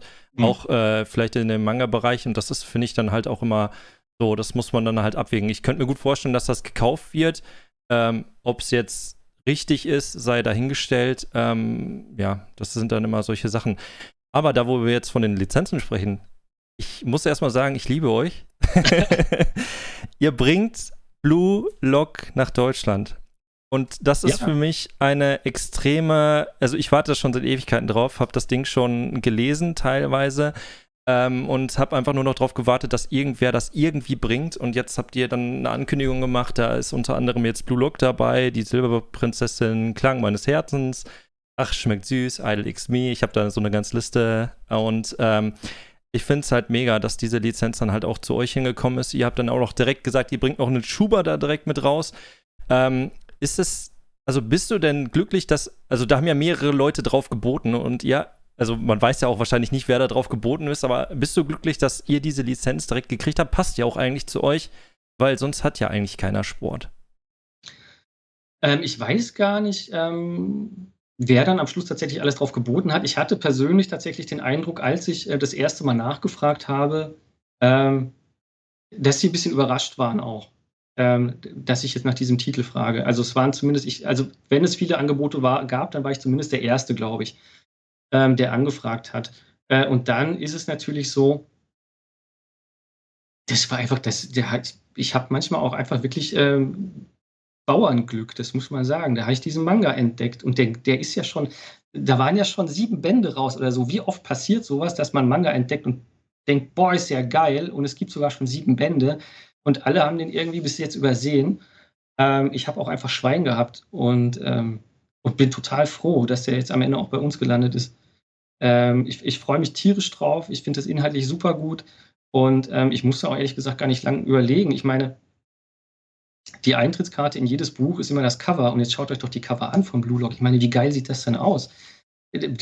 Es ist unmöglich, an diesem Manga in der Handlung vorbeizulaufen. Es geht einfach nicht. Man muss ihn sowieso in die Hand nehmen. Ob er einem dann gefällt, andere Geschichte, müsst ihr selber für euch entscheiden. Aber ja. Ich finde es auch unglaublich. Also das Ganze, ähm, die gleiche Mangaka, die Zeichnerin hat ja auch Dolly Kill Kill gemacht. Das sieht ja auch unglaublich geil aus. Das Ach, sieht stimmt. eigentlich ähnlich aus, komplett wie äh, Blue Lock. Ähm, ich, keine Ahnung, auch, dass man dann einen Setting halt anbietet, wo es eigentlich, man hat ein Sportsetting, aber das ist eigentlich nicht der Hauptfokus. Das ganze Ding ist einfach ein knallharter psychologischer Battle Royale und das ist einfach. Ja.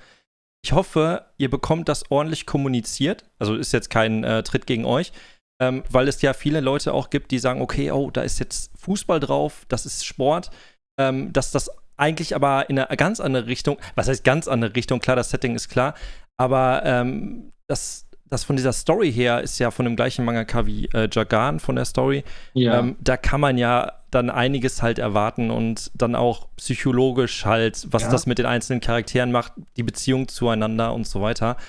Ähm, ich bin da echt gespannt drauf, wie das bei euch läuft. Ich glaube, ihr habt euch da eine richtige Bombe wieder reingeholt, wie Jujutsu Kaisen, hoffe ich für euch. Plus, dass der Anime angekündigt wurde. Ja. Nochmal ein Knaller. Sehr coole Sache. Ja. Also da bin ich echt gespannt. Also wenn das Ding kommt, ich freue mich da schon richtig drauf. Schade, dass es nochmal bis November noch warten muss.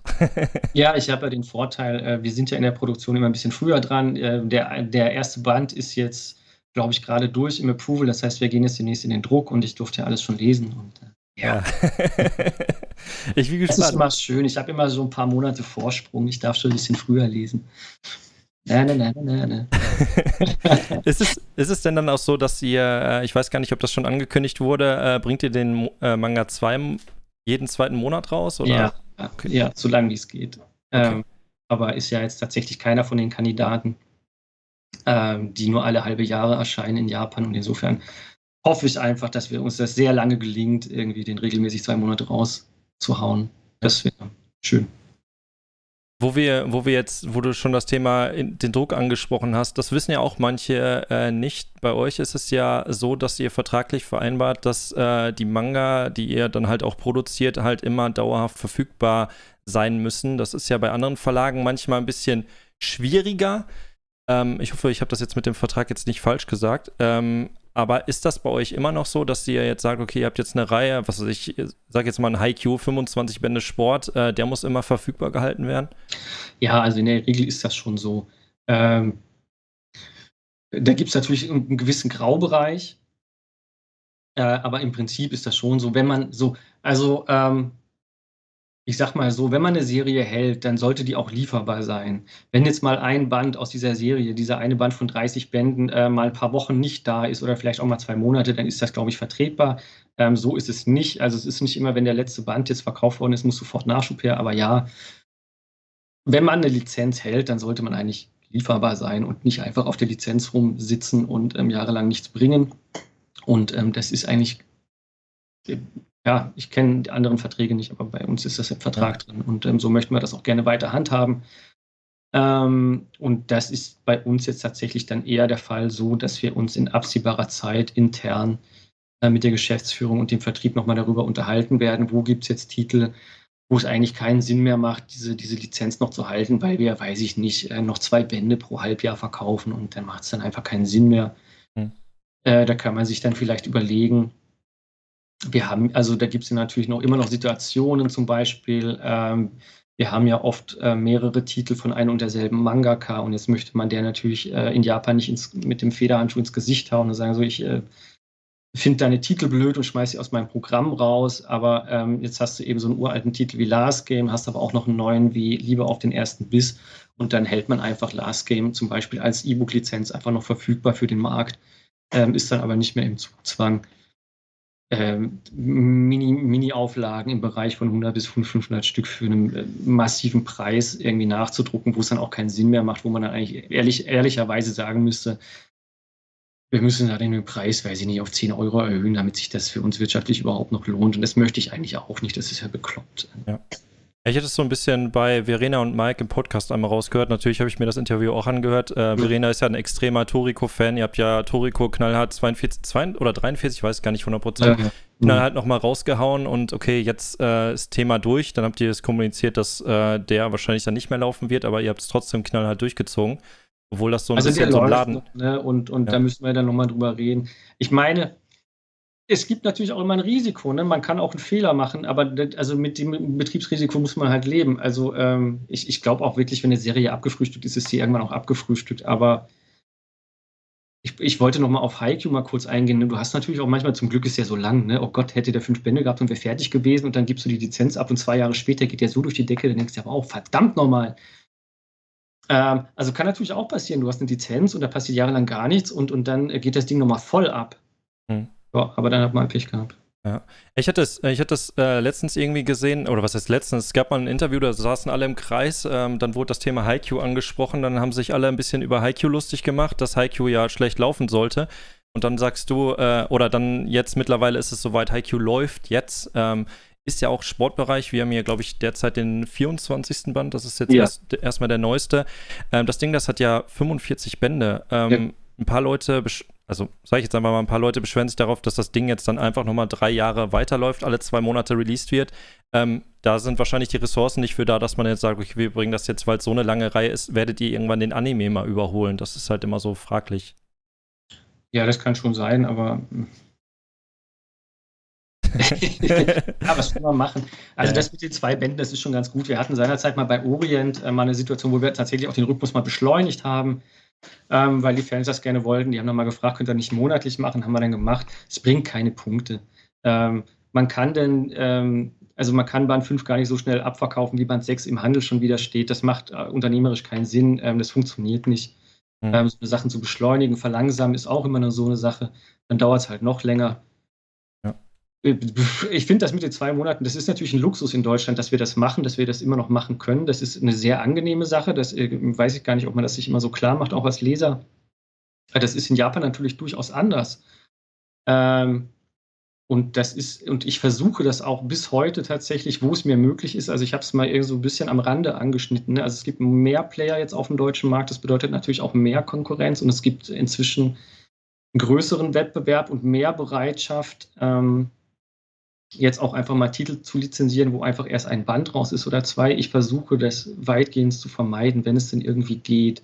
Also ich wünsche mir tatsächlich schon immer, dass da mindestens drei, vier, fünf Bände raus sind in Japan, wenn es denn irgendwie möglich ist. Einfach, das hat verschiedene Gründe. Erstens weiß man, was einen so ein bisschen erwartet, wo diese Story hingehen könnte. Das weiß man einfach nach Band 1 nicht. Du weißt nicht, wird das Ding nach Band 3 geäxt. Kann ja auch passieren. Ja, das ist dann immer unangenehm. Äh, und dann hast du natürlich auch so eine Situation, also wir merken das jetzt gerade, ähm, wir haben wahnsinnig viele Titel. Das ist Blue Exorcist, das ist Kinder des Fegefeuers. Ähm, das sind aber auch andere Sachen, wo du den japanischen Stand irgendwann erreicht hast und dann wird es erst, dann wird es unangenehm. So, dann kommst du, du, du weißt nicht, wann der nächste Band kommt. Ähm, das ist für die Leser, glaube ich, unschön. Da bleiben nicht immer alle bei der Stange. Manche brechen dann einfach ab, weil sie keine Lust mehr haben, so lange zu warten. Und das ist für mich auch einfach unschön oder als Verleger ist es auch einfach unschön, weil es einem das komplette, die komplette Planung einfach auseinanderhaut. Und äh, wenn ich mir vorstelle, ich hätte jetzt zehn davon, zehn so eine Serien und ich weiß nicht, wann kommt was, ähm, das ist, und also aus unternehmerischer Sicht ist das echt ähm, fies, sage ich jetzt einfach mal. Ich äh, drehe mich gerade mal um. Und das ist zum Beispiel ja, ich war ganz persönlich, ich ähm, fand die so geil, ich bin ein ganz großer Fan, kann ja auch nochmal Werbung machen. Der wurde leider abgebrochen, fand ich sehr, sehr schade. Ähm, so kann man das sehen hier. Ab. Schöner deutscher Comic. War richtig cool. Ich weiß gar nicht mehr, was die Gründe waren, dass der dann nicht mehr weitergeführt wurde. Da gab es auch Verlagswechsel zwischendrin. Aber das war dann auch so eine Sache, da, da, da lagen teilweise zwei, drei Jahre zwischen den einzelnen Bänden und dann war auch bei mir irgendwann so ein Punkt, wo ich dachte, pff, will ich den nächsten jetzt echt nochmal haben? Ja. ich muss ja eigentlich jedes Mal wieder von vorne anfangen zu lesen, weil ich eh schon raus bin aus der Story. Tja, das sind so die Risiken, die man immer eingeht, ne, wenn man so Schnellschüsse rausballert und insofern. Also ich hoffe, ich hoffe, ich kann für euch da draußen weiter unser Programm stabil halten und euch weiter damit beglücken, dass wir regelmäßig in zwei Monatsabständen ähm, Mangas rausbringen können. Wird uns nicht immer gelingen, aber versuche das ja. Wo du jetzt von Programm geredet hast, äh, gibt es schon eigentlich ein Datum, wenn die neue Programmankündigung kommt? Die meisten Verlager, die fangen jetzt so nach und nach an, die neuen Programme anzukündigen. Ja, ich sollte das eigentlich wissen, aber ich weiß es nicht. Äh, ich müsste es in meinen E-Mails nachgucken. Also bald. Ich, äh, wir sind immer relativ früh dran. Ähm, wir sind auch schon dabei, den, ähm, den, den Händlerkatalog fertigzustellen. Also ähm, ich weiß es nicht, im September wird es wohl nicht mehr sein, aber ich denke Anfang, Mitte Oktober Mhm. Aber ohne Gewehr jetzt. Ja. Aber bald, sehr bald. Wir sind gespannt. Ähm. das wird cool. Ja, sag ich nicht. Okay, äh, ich hätte jetzt einfach äh, eigentlich eine dreiste Frage gestellt. Das will ich aber auch eigentlich so gar nicht machen, aber ich fasse so ein bisschen trotzdem, weil es in der Community ein bisschen rumgeistert. Und weil wir auch schon über Manga gesprochen haben, äh, die im Ausland extrem gut laufen und die komischerweise hier noch nicht hingekommen sind, aber dennoch ein Anime haben. Ich glaube, du weißt, wovon ich rede. Das Ding fängt mit T an und geht weiter mit R. Ähm, ist es ah. Tokyo Revengers? Ja. Hattet ihr den schon als Sample auf dem Tisch liegen? Ja, ich kenne den. Ja. Hatte ich, so. auf dem Schirm. Okay. Alles klar, das reicht dir schon als Aussage. Alles gut. Äh, das ist ja immer so eine Sache. Äh, alle Leute fragen danach. Das ist der meist angefragteste Manga. Äh, kommt auch immer Brown. Glaubst du, Tokyo Revengers kommt nach Deutschland? Ich weiß es nicht. Kannst ja nicht sagen, ich arbeite ja nicht für einen Verlag. Ähm, viele haben schon gesagt, sie haben das Ding schon auf dem Schirm gehabt. Äh, wer es wahrscheinlich nicht auf dem Schirm hat, ist auch, glaube ich, verkehrt in dem Markt vielleicht. Ähm, ich bin mal gespannt, wer den irgendwann bringen wird. Da aber zu Neuankündigungen, oder was heißt Neuankündigungen? Ich finde es eigentlich ganz spannend, wenn äh, wir haben hier ein Übelblatt. Ich habe hier noch leider den Einzel, was heißt leider den Einzelband? Ich habe noch die alte Version. Ja. Ihr habt ja Sammlerversion raus, aber das ist einer der wenigen Manga, die bei euch äh, in, in, einer, in, einer Sammlerversion laufen. Wird es das auch in Zukunft weiterhin bei euch geben? Auch für andere Reihen vielleicht mal, dass man direkt sagt, okay, wir bringen das als Sammlerlizenz raus? Ja, ich denke schon. Also das mit Übelblatt war jetzt mal so Testballon. Ähm, der hat auch ganz gut funktioniert. Also wir sind eigentlich ganz zufrieden. Ähm, das war jetzt tatsächlich nicht der Titel der Wahl. Also das war so ein bisschen ein Hickhack intern. Ich will das jetzt hier gar nicht ausbreiten. Also ähm, war vielleicht jetzt nicht der erste Titel, wo man dran gedacht hätte, dass wir das in so einer Version rausbringen. Ähm, war eigentlich ähm, auch anders gedacht ursprünglich mal anyway. Also ich glaube schon, ähm, dass sowas mal wiederkommt. Ähm, ich, also da, wo es halt Sinn macht, ne? Und auch in Verbindung mit, mit einer anderen Geschichte. Ähm, was wir jetzt nicht machen, glaube ich, ist äh, im großen Stil tatsächlich jetzt das, das rauszuballern. Also ich fange jetzt einfach nicht an, Carlsen zu kopieren äh, und jede Saison äh, einen neuen Backlist-Titel als 3 in 1 Ausgabe einfach nochmal 2 zu verwerten ähm, muss man sagen, dass das natürlich Schweine erfolgreich ist. Es ist einfach so, ähm, die fahren so gut damit. Ja, ist schwierig. Also kann man natürlich machen, macht man auch oft genug, machen wir uns nichts vor. Wir sind eine Branche, wo auch wirklich der eine guckt, was der andere macht und dann wird auch gerne mal kopiert. Ich finde es halt immer schöner, wenn man selber Ideen entwickelt, ähm, anstatt irgendwo auf fahrende Züge aufzuspringen. Aber das ist natürlich auch leichter gesagt als getan. Ja. Ihr hättet ja jetzt auch, äh, wo wir jetzt so ein bisschen auf die Aufmachung äh, drüber gesprochen haben, äh, Sammel, ach, Sammelbände, äh, Schuber. Jetzt haben wir Blue Lock als Schuber gekriegt. Wir kriegen mhm. Shy wahrscheinlich dann als Schuber. Wir ja. haben von euch Haiku gekriegt als Schuber. Ähm, ich kenne natürlich auch das Thema Ressourcenknappheit, was gerade so alles so ein bisschen da rumgeistert und wie schwer das ist, da an manche Dinge dran zu kommen. Ähm, ist es so, dass ihr demnächst weiter mehr auf Schuber setzt bei euren Titeln, dass ihr dann sagt, okay, ihr könntet euch vorstellen, Spy Family bekommt einen Schuber oder äh, es gibt noch weitere Titel. Ist das so, dass The Way to Go bei euch, dass ihr da jetzt Schuber nach und nach bringt? Oh, ich hoffe nicht, nein. Ähm, also Schuber sind eine schöne Sache. Ich, ich weiß auch gar nicht, ich weiß wirklich nicht, ob wir die Ersten waren, aber bei uns lag es auf jeden Fall in der Natur der Sache, weil wir das einfach im Anime-Bereich ähm, wahnsinnig viel machen. Wir machen. Also das ist ähm, gang und gäbe im Anime-Bereich gewesen, dass man Sammelschuhe macht. Ähm, da wird ja noch viel mehr äh, mit, mit Spezialverpackungen ge gearbeitet, mit Steelcases, mit weiß ich nicht was, schlag mich tot. Insofern lag es eigentlich auf der Hand, ähm, sowas bei den Mangas auch mal auszuprobieren. Wir haben das auch sehr früh schon gemacht tatsächlich äh, damals mit einem Einsteiger, mit, mit verschiedenen Einsteigersets bei äh, Nura, Herr der Yokai zum Beispiel.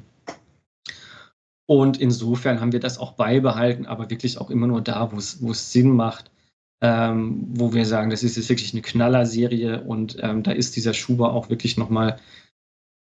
Also es muss ja Sinn ergeben, ne? Also warum soll ich irgendwie für einen Manga, der sich, weiß ich nicht, 2.000, 3.000 Mal verkauft hat, Band 1 äh, noch einen Schuber raushauen. Also macht keinen Sinn. Ja. Ähm, da kann man, so, das sind die Schuber, das sind natürlich Sammelobjekte, das sind, ähm, das stellt man sich ins Regal und das ist natürlich dann auch hochwertig und sieht schön aus und da machen wir uns richtig viel Gedanken und versuchen ähm, an auch ein wirklich neues Artwork ranzukommen. Das gibt es nicht immer, aber wir geben uns wirklich große Mühe, dass wir Artwork benutzen, was vorher noch nicht irgendwo verwurstet worden ist, sondern was wirklich neu ist. Und ähm, allein daran scheitert es ja dann schon häufig. Also kann man gar nicht für alle was anbieten. Und ähm, dann gibt es natürlich, ähm, und das ist aber eine ganz andere Geschichte, das machen auch viele Verlage, nicht nur wir, dass man sagt, okay, wir haben jetzt hier eine sehr alte Serie, die läuft nicht mehr gut, vielleicht können wir die einfach nochmal ähm, ins Bewusstsein der Leute bringen, ähm, die das vielleicht auch gar nicht mitgekriegt haben, dass hier vor fünf Jahren eine Serie gestartet ist. Wir machen jetzt nochmal äh, eine, eine Komplettausgabe von Geten Ohana äh, oder bei, bei Liberty oder ein Einsteiger-Set, äh, zwei Bände zum Preis von äh, anderthalb, ähm, weiß ich nicht. Ähm, und da gibt es dann halt so eine kleine Pappbanderole drum und wird eingeschweißt. Mehr ist es dann nicht, also eben kein Sammelobjekt und äh, dafür aber reduziert im Preis, dass man einfach versucht, hier quasi nochmal ähm, Bestände abzubauen im Lager. Ja, solche Double Packs. Unterschiedliche Aspekte. Ja, solche Double Packs anbieten für ja. Einsteiger, genau. Ähm, du hattest jetzt die Preisgestaltung schon angesprochen. Ihr seid ja eigentlich ein richtiger Discounter, würde ich jetzt einfach mal sagen. Oh, oh. Es, ja, also es gibt teilweise echt Bände, 6,50 Euro, finde ich schon, also wenn man sich den ausländischen Markt anguckt, äh, klar, wir haben eine Bruce, äh, Buchpreisbindung, äh, aber dennoch finde ich 6,50 Euro schon hart kalkuliert, jetzt für mich persönlich. Ich will jetzt nicht, dass ihr meine Manga teurer macht, aber äh, ich warte immer noch darauf, dass Kase jetzt immer noch mal sagt, okay, ähm, 6,50 Euro jetzt schon hart, werden wir jetzt nicht mehr bringen. Ähm, so nach und nach wird das vielleicht ein bisschen teurer, weil alles wird ja irgendwie teurer. Ist das schon bei euch so ein bisschen angekommen? Klar ist das bei euch angekommen, aber. Äh ja, ich auf jeden Fall. Also, ich habe das auch schon häufiger gesagt in einem äh, Comic-Forum oder so. Also, es wird äh, Preisanpassungen geben. Die werden jetzt auch kommen, zeitnah. Ab 2022 werden Kasimangas teurer sein. Ähm, das ist tatsächlich ähm, eine differenzierte Geschichte. Also, ähm, ich finde, Manga insgesamt sind teurer geworden, deutlich teurer. Ähm, aber auch nicht immer ohne Grund. Also viele Sachen, die teurer sind, ähm, nicht bei allen, manche Sachen sind auch wirklich einfach teurer geworden, aber viele Sachen sind auch mit gutem Grund teurer, weil sie nämlich, weiß ich nicht, in Vollfarbe daherkommen oder in einem großen Format oder mit einer besonderen Ausstattung oder weiß ich nicht, was Schlag mich tut. Und da ist es dann schon gerechtfertigt, einfach den Preis anzuheben. Also wir haben tatsächlich im nächsten Programm zwei Titel, ähm, die werden deutlich teurer sein, die werden sich ähm, stark an der Konkurrenz orientieren. Man kriegt aber auch ähm, was dafür. Also es ist nicht einfach so, dass die Preise äh, jetzt nach oben angepasst werden, sondern man kriegt einen Gegenwert dafür. Mhm. Ähm, der zweite Punkt ist, das ist natürlich unterliegt laufenden internen Besprechungen, aber ich bin sehr dafür, dass wir auch weiterhin laufende Reihen, ähm, egal wie alt sie sind, weiterhin zu dem Preis anbieten, äh, mit dem wir eingestiegen sind. Also ich würde mich freuen, wenn wir Blue Exorcist bis zum Ende für 6,50 Euro durchziehen. Das finde ich. Ähm, ich sag mal so, ich habe es ja vorhin gesagt, wir sind jetzt, es geht uns gut unternehmerisch. Alle Manga-Verlage haben gerade die Zeit ihres Lebens. Wir machen das Geschäft unseres Lebens. Ähm, ich sehe keinen Grund tatsächlich im Moment, im Moment, ähm, da jetzt einen Euro draufzuschlagen. Ich muss es einfach nicht. Ähm, und deshalb ähm, ist es, möchte ich einfach lieber, dass die Leser wissen, ich kaufe diesen, ich fange jetzt diese Serie an zu diesem Preis und ich beende sie auch zu diesem Preis. Ähm, das würde ich einfach den Leuten gerne mitgeben als äh, Qualitätsgarantie oder als Produktversprechen. Ähm, Fände es gut, wenn wir das halten können. Also an dieser Stelle ohne Gewehr, aber ähm, das ist der Plan. Das ist auf jeden Fall mega Plan. also es freut wahrscheinlich viele, wenn man sich, sich jetzt bei Carlsen zum Beispiel anguckt, äh, Billy Bad irgendwie von 8,50 Euro auf 12,50 Euro hoch ist jetzt schon eine Hausnummer. Ähm, Gibt es jetzt auch schon andere Verlage. Panini hat jetzt auch ja auf bestimmte Reihen Euro draufgesetzt. Ähm, aber ich finde das halt schön, dass du halt so sagst, okay, du willst eine Reihe so, wenn es geht, durchziehen.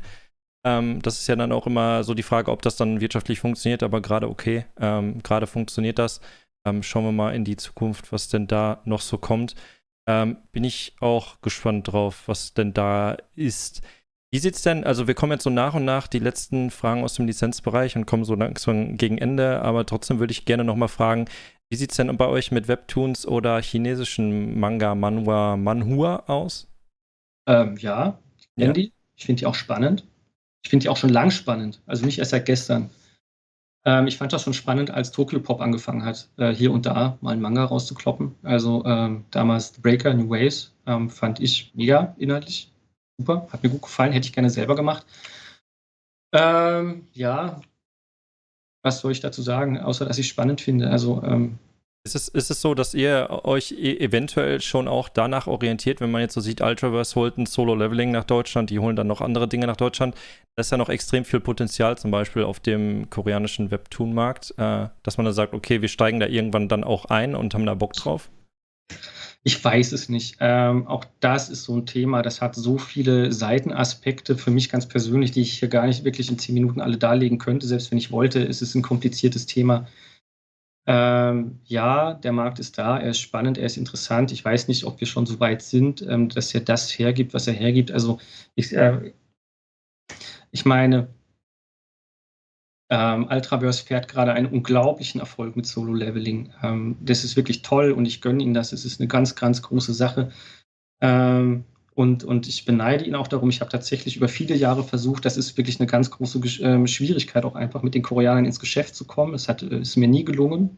Ich weiß nicht, ähm, wie sie es gemacht haben bei Ultraverse, aber sie haben es geschafft. Also Kompliment dafür, das muss man erstmal hinkriegen. Und jetzt haben sie eben Solo-Leveling und der läuft fantastisch. Und ähm, jetzt muss man natürlich aber auch sehen, dass, ähm, dass hier Ultraverse gerade in der Situation ist, äh, dass sie Zugriff haben auf einen riesigen Content-Markt. Der ist riesig und der existiert seit Ewigkeiten. Also alles das, was ich vorhin gesagt habe, hier existiert eine Backlist äh, von Titeln, aus der man sich frei bedienen kann und Ultraverse hat Zugriff drauf. Äh, und jetzt kann man sich natürlich, ähm, und das machen sie natürlich auch, all die koreanischen Narutos und One Pieces daraus picken. Ähm, und das machen sie auch. Und, das, äh, und man sieht eben auch, dass das sehr gut ankommt, dass es erfolgreich ist. Aber äh, das ist auch so eine Sache, wo ich sage, okay, dafür, dass Solo-Leveling im Prinzip Naruto ist, könnte stärker sein. Also da, da, ist schon noch Luft nach oben. Also ob das irgendwie irgendwann noch kommt, ähm, kann ich heute nicht sagen. Mhm. Also wie gesagt, ich finde das Thema interessant. Ähm, man muss es aber dann auch stemmen können. Ne? Also und bei mir ist ja ähm, da muss ich nochmal ein Aspekt, das ist, das ist einerseits bin ich da natürlich sehr stolz drauf, also wenn man sich jetzt Kasimanga anschaut und was unser Output ist und was andere Leute raushauen, ähm, wenn ihr unser letztes Programm ähm, euch anschaut und auch das nächste Programm, ich hatte fünf, fünf Neuheiten im letzten Programm. Und das hat sich eigentlich durch all die Jahre durchgezogen. Also wir, wir haben vielleicht mal zehn, vielleicht mal zwölf Neuheiten pro Programm. Das ist sehr, sehr klein. Andere Verlage hauen 20 Sachen raus. Irgendwie früher, zu früheren Zeiten, vor fünf Jahren 30 pro Halbjahr. Äh, ne? Und ich komme dann mit meinen 10 pro Halbjahr an, mit 20 pro Jahr. Ähm, das hat natürlich die Gründe, die ich schon beschrieben habe, dass, also weil ich es kann, weil ich die Anime ähm, im Rücken habe und ähm, aber auch, weil, weil ich auch nicht mehr schaffe. Und wenn ich jetzt wirklich sagen wollte, ich will jetzt im großen Stil in, in äh, Webtoons einsteigen oder in Manua, dann müsste ich das machen, was Carlsen gemacht hat. Ich müsste ein komplett neues Team aus der Taufe heben. Ähm, und ich sage gar nicht, dass ich das nicht mache oder dass mich das nicht interessiert. Also es wird auf jeden Fall nicht morgen passieren. Und dann ähm, weiß ich natürlich einfach auch nicht, ähm, wir sind jetzt eben auch da, weiß ich nicht, was passiert. Ähm, wir sind jetzt eben Teil von Crunchyroll und Funimation und ich weiß gar nicht, ähm, wie die das Thema sehen. Ich weiß auch natürlich, dass die sehr aufmerksam diese Märkte beobachten. Vielleicht haben die schon längst Pläne in der Schublade, ähm, über die ich noch nichts weiß, über die wir in der Zukunft noch reden werden. Also ich möchte mich da jetzt gar nicht so weit aus dem Fenster lehnen. Ich glaube, wenn, ja, ach, ich, ich komme, wir könnten da Stunden drüber ja. reden. Ich werde da nicht mehr fertig. Ich glaube, ich muss jetzt hier mal einen Punkt machen, sonst. Äh Alles gut. Äh, ist ja auch immer so, ob, der, ob man das schon im Blick hatte und äh, du hattest ja schon ein bisschen jetzt gesagt, äh, dass du es im Blick hast und was dann halt die Zukunft bringt, muss man dann halt mal schauen. Ähm, ich kann mir nicht gut, äh, ich kann mir nicht vorstellen, dass Ultraverse die einzigen sind, die da irgendwann dauerhaft Fuß fassen werden. Wie gesagt, du hattest ja schon gesagt mit Real Life, zum Beispiel bei Tokyo Pop, äh, die haben da auch schon mal Fuß drin gefasst, haben das dann jetzt ein bisschen schlauchen lassen. Ähm, ich bin gespannt, wer als nächstes ich, noch mit. Aber ich glaube, Joachim hat ja selber äh, irgendwo mal erzählt, dass er das gar nicht so sehr sieht, dass man jetzt wirklich ähm, sich, sich als Manua-Verlag positioniert oder hier ein Sublabel aufmacht, sondern die sind ja eh schon da, diese Webtoons, die gibt es ja schon, die Leute lesen das ja, sondern dass er das ja eher so als Zweitverwertung sieht ähm, für die Leute, die das eh schon geil finden und jetzt sagen, ich will den Künstler unterstützen und ich kaufe jetzt ja nochmal diese super also das, was wir im Gaming-Bereich sehen, ne? kein Mensch äh, zieht sich, ähm, wenn es demnächst mal released wird, Diablo 4, ähm, da kauft sich keiner mehr beim Mediamarkt. Da gehst du ins Internet und ziehst dir das Programm runter. Und wenn du jetzt der Superfan bist, dann gehst du nochmal los und kaufst dir die Super Special Edition mit dem Steelbook und dem, äh, mit, mit, dem, mit dem Standy und der Actionfigure und dem weiß ich nicht was. So, das kann man machen, wenn man möchte. Klar, ja. warum nicht? Also ist eine Herangehensweise, ob ich das machen will, weiß ich noch nicht, muss ich mir nur überlegen. Ja. Ob du das machen willst, weißt du noch nicht. Willst du neben Haikyuu und Blue Lock noch einen weiteren Sporttitel nach Deutschland holen? Du bist der einzige Verlag, der es kann, der es macht, der da Bock drauf hat.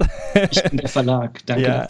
Nein, ja. Äh, es gibt da echt viele Titel, die noch, äh, die, ich will auch gar nicht drauf äh, weit darauf eingehen, aber es, Sport ist immer so ein Thema bei mir. Ich liebe Sporttitel und ich finde es halt geil, dass ihr Sporttitel bringt. Da gibt es ja Sachen, die, wo der Markt oder die Zielgruppe noch nicht da war, sei es ein Slam Dunk, jetzt gibt es ein Kurokono Basket noch zum Beispiel, noch ganz ja. viele andere Titel. Ähm, kann es sein, dass ihr da noch weiter mal Bock drauf habt und noch weitermacht, neben den Titeln, die ihr eh schon anbietet? Das müssen wir mal sehen. Also ich habe auch in der Vergangenheit schon gesagt, ich mache hier keine Versprechen und ich hole auch keine Titel ins Programm, weil ich sage, ich mache jetzt hier eine Sparte auf. Mache ich nicht. So, ich äh, lizenziere Titel dann oder ich kaufe eine Lizenz, wenn ich von der Lizenz überzeugt bin. Wenn, wenn ich sage, so, das ist, das haut hin, dann mache ich das. Ich habe mindestens einen, also ich habe einen Manga, ähm, der sich mit Sport befasst, auf dem Schirm, von dem ich mir vorstellen könnte, dass er auf Interesse stößt. Ähm, jetzt muss man einfach auch dazu sagen, dass diese Sportmangas, die wir gerade machen und die so wahnsinnig erfolgreich sind, ähm, das muss man mal analysieren, warum die so erfolgreich sind. Ist das jetzt wirklich der Grund, dass das Sportmangas sind, die keine Sportmangas sind? Das ist ja so ein bisschen, was uns hier gelungen ist, äh, jedes Mal wieder äh, hier einen Sportmanga an Land zu ziehen, der eigentlich mehr ist als nur ein Sportmanga. Und da wäre jetzt tatsächlich die Frage, wenn jetzt wer auch immer wir oder egal äh, jemand anders hingeht und bringt Slam Dunk, ähm, hätte, würde das genauso funktionieren. Und da bin ich mir tatsächlich gar nicht so sicher. Und ich bin mir eben überhaupt nicht so sicher, dass wir insofern einen Paradigmenwechsel haben, dass ich jetzt losziehen könnte und Prince of Tennis äh, nochmal neu auflegen oder weiß ich nicht was. Ich glaube, der würde heute genauso wenig funktionieren, wie er damals funktioniert hat. Es gibt äh, diesen Radrennsport-Manga in Japan, ja, ähm, oder Pedal, ja. Ja. Äh, ja, genau. Also das ist tatsächlich so eine Sache, wo ich eher sage, naja, ich weiß ja nicht. Also wie groß ist die Schnittmenge zwischen äh, Manga-Lesern und Tour de France-Guckern? Äh, ich glaube, die liegt nahe bei null. Ja. Ähm, Interessanter Titel wäre wahrscheinlich, sage ich jetzt einfach mal für euer Programm, vielleicht ein Kurokona Basket als Sammlerversion, zum Beispiel jetzt ähnlich aufgebaut wie ein äh, Übelblatt oder vielleicht Ah, das weiß ich nicht, ob der bei euch ins Sortiment reinpassen würde. Ein Real. Vom gleichen ähm, Mangaka von Vagabond. Also Real wäre auch ein richtig krasser Manga. Geht ja jetzt auch weiter dann zum Beispiel. Ist ja auch nie nach Deutschland gekommen. Also. Ja, der ja. ist schon älter, ne, glaube ich. Ja. Aber von den ja. Zeichnungen kann er, glaube ich, mit allen mithalten. Ja. Aber ich finde es interessant, dass du sagst, du hättest sogar noch einen auf dem Schirm. Und äh, ja, bin mal gespannt, ob sowas vielleicht nochmal kommen wird oder nicht. Wer weiß. Äh, ja. Schauen wir mal. Nichts dagegen. Schauen wir mal, wo noch Animes rauskommen oder der Spätfahrer den Manga mitbringen. Ja. Wir haben die letzten drei Fragen, Patrick. Und zwar einmal die Frage, wo ich schnell noch einen Manga reinhalte. Welche zwei Titel brauchen bei euch mehr Aufmerksamkeit? Und bei Kase ist das bei mir einmal der hier. Und zwar ah, ja. Bright Sun Dark Shadows. Ja. Ähm, unglaublich. Ich weiß nicht, wieso der bei euch nicht läuft. Ich habe es jetzt schon öfters von allen möglichen Leuten gehört, dass der bei euch so ein bisschen unter dem Radar schwimmt und nicht so geil ankommt. Ja. Kann ich hundertprozentig nicht nachvollziehen. Jetzt auch Werbung von mir. Äh, wer Bright Sun Dark Shadows nicht gelesen hat, hat ein Problem, weil ich finde den echt gut. Kriegt ja jetzt auch dem nächsten Anime schon wieder Glück gehabt. äh, oder ist angekündigt, glaube ich, der Anime. Ist, ist ja nicht, glaube ich, ist ja nicht sogar schon da. Ist er schon da von Bright Sun? Ich weiß, ich glaube nicht. Kommt auf jeden Fall, ja. Ja, kommt auf jeden Fall. Ist eine Reihe, kann ich empfehlen. Und welche sind deine zwei Titel, wo du sagst, hey, außer Bright Sun Dark Shadows bitte? oh Mann, ja, jetzt hast du mir echt kalt erwischt. Äh, Oh, das ist jetzt peinlich. Also ich habe ja, ich bin, bin leider jetzt schon seit ein paar Jahren nicht mehr so richtig tief im Thema. Ich, ich kaufe ja die Lizenzen ein eh, aber wir haben jetzt inzwischen auch so eine große Backlist und ich bin einfach nicht mehr in jeder Übersetzung mit drin. Also hättest du mich vor drei Jahren gefragt, da hätte ich wirklich jeden einzelnen Titel aus unserem Programm auswendig aufsagen können, und zwar alphabetisch äh, mit Backcover-Text. Und jetzt habe ich tatsächlich Schwierigkeiten, mich zu erinnern, äh, welche Titel unterm Radar laufen und dringend noch Aufmerksamkeit brauchen. Also ja, Bright Sun bestimmt.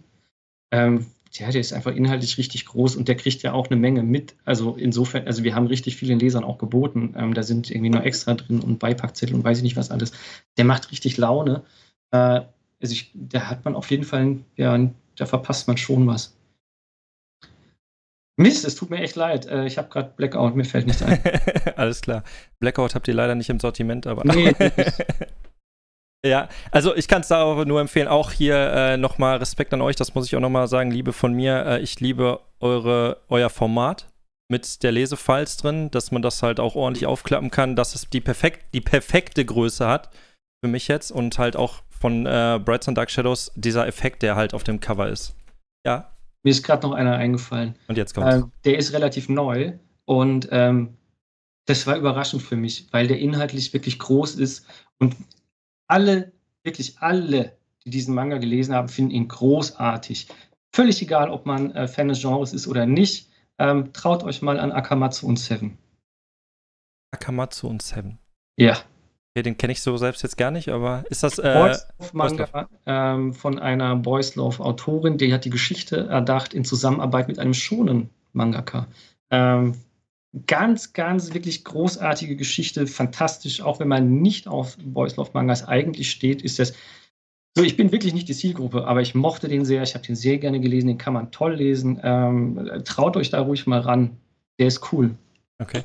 Gucke ich mir dann selber auch nochmal an. Ich kannte ihn jetzt selber auch nicht, siehst du. Auch habe ich selbst nicht auf dem Schirm, von daher. Aber ich bin jetzt auch nicht so der Boys Love Leser, aber so ab und an traue ich mich dann auch mal in dieses Genre rein.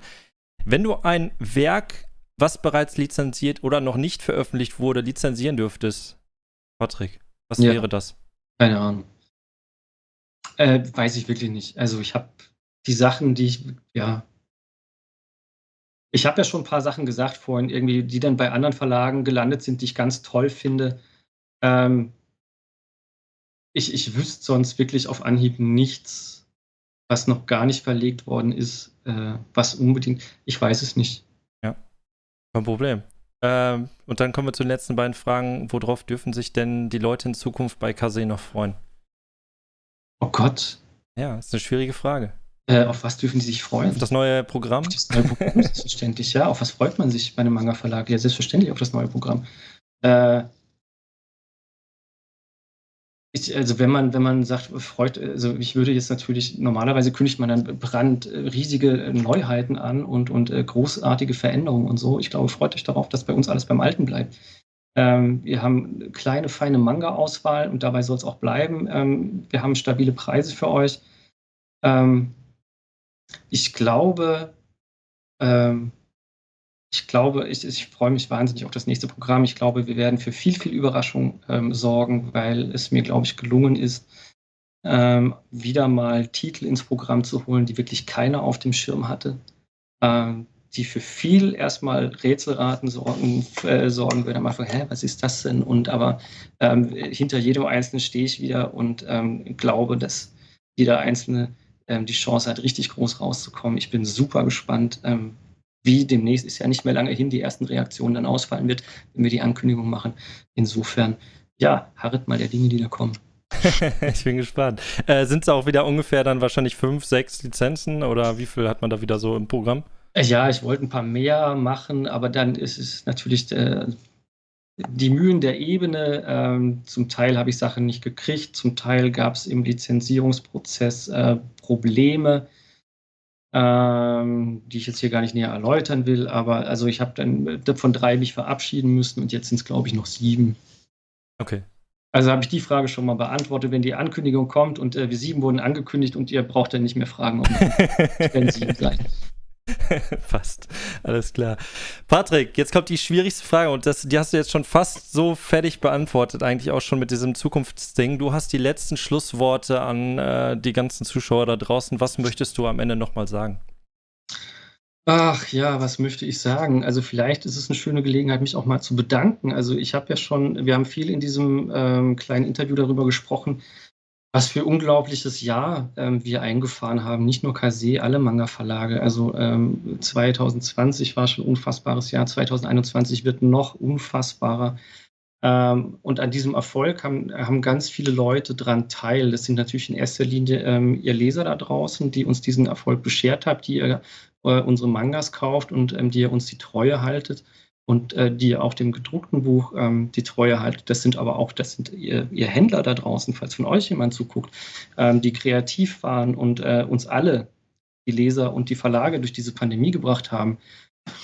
Und ähm, ja, also wirklich an dieser Stelle auch mal in, äh, Danke in ganz großer Demut. Ähm, das ist ja nicht nur unser Erfolg, das äh, habt ihr mitgemacht. Äh, ja, von mir und da draußen. Das waren schöne Worte, Patrick. Äh, das soll es aber auch gewesen sein. Ähm, Patrick, ich danke dir, dass du dich meinen Fragen gestellt hast. Bei mir ist das ja immer so, das erste Interview, solltest du mal Interesse haben an einem zweiten Interview 2022 und ich dich nicht so gelangweilt oder genervt habe. Ähm, dann ähm, ist es immer so, das erste Gespräch ist immer so ein bisschen äh, allgemein Verlag, komm, wir sprechen mal über euch, wie seid ihr so aufgebaut? Und nächstes Mal würde äh, eher so themenbezogen sein auf äh, bestimmte Bereiche. Ich finde das mal wieder ganz spannend, auch in Kase mal einfach mal reinzublicken, wie ihr äh, so bestimmte Prozesse habt bei euch im Haus, wie viel da mitarbeiten, wie so deine Denkweise ist, äh, bezüglich Manga. Das ist ja auch immer interessant, wenn man dann die Person mal persönlich kennenlernt. Dann weiß man schon immer, wer dahinter steckt. Du hattest ja auch schon mehrere Themen gesagt. Äh, ist es viel persönliche Sache, wo du sagst, so, okay, da stehe ich jetzt nicht dahinter, das bringe ich jetzt auch nicht nach Deutschland, ähm, das mache ich so und so, weil das Interesse halt so ist bei mir. Ich finde das mega interessant. Deshalb, man hat dann auch mal ein Gesicht dazu, wobei viele werden dich wahrscheinlich schon mal gesehen haben. Ähm, aber das hat mir sehr viel gegeben, auf jeden Fall für dieses Interview. Und ich äh, freue mich auch, äh, dass ich euch da hatte und äh, ein mit mein, einem Verlag sprechen konnte, den ich auch sehr, sehr schätze, was ihr derzeit so rausbringt, auch an äh, Lizenzen. Habe auch echt gute Sachen hier bei mir im Regal stehen und freue mich auch jedes Mal, wenn dann eine neue Ankündigung von euch kommt. Bin auch gespannt, was kommen wird. Und ja, jetzt habe ich, glaube ich, meine letzten Worte auch schon rausgeknallt. Patrick, ich danke dir, dass du dir die Zeit genommen hast. Vielen Dank auch. Auch Und für die ganzen Blumen. Ich hoffe, du bekommst die gleichen Blumen auch aus dem Comic-Forum. Das ist ja immer so eine schwierige Sache. Aber da wollen wir jetzt auch nicht drauf eingehen. Ähm, deshalb, ich danke dir auf jeden Fall für deine Zeit und äh, dass du äh, dir an einem Vormittag Zeit genommen hast. Ähm, ist ja auch ja. nicht selbstverständlich. Und deshalb, ich wünsche euch auf jeden Fall an die Zuschauer, die es gesehen haben oder die den Podcast gehört haben, alles Gute und äh, viel Spaß mit dem neuen Kase-Programm, was demnächst kommen wird. Sind wir alle gespannt drauf und von daher wünsche ich euch alles Gute. Bis dahin. Ciao, ciao.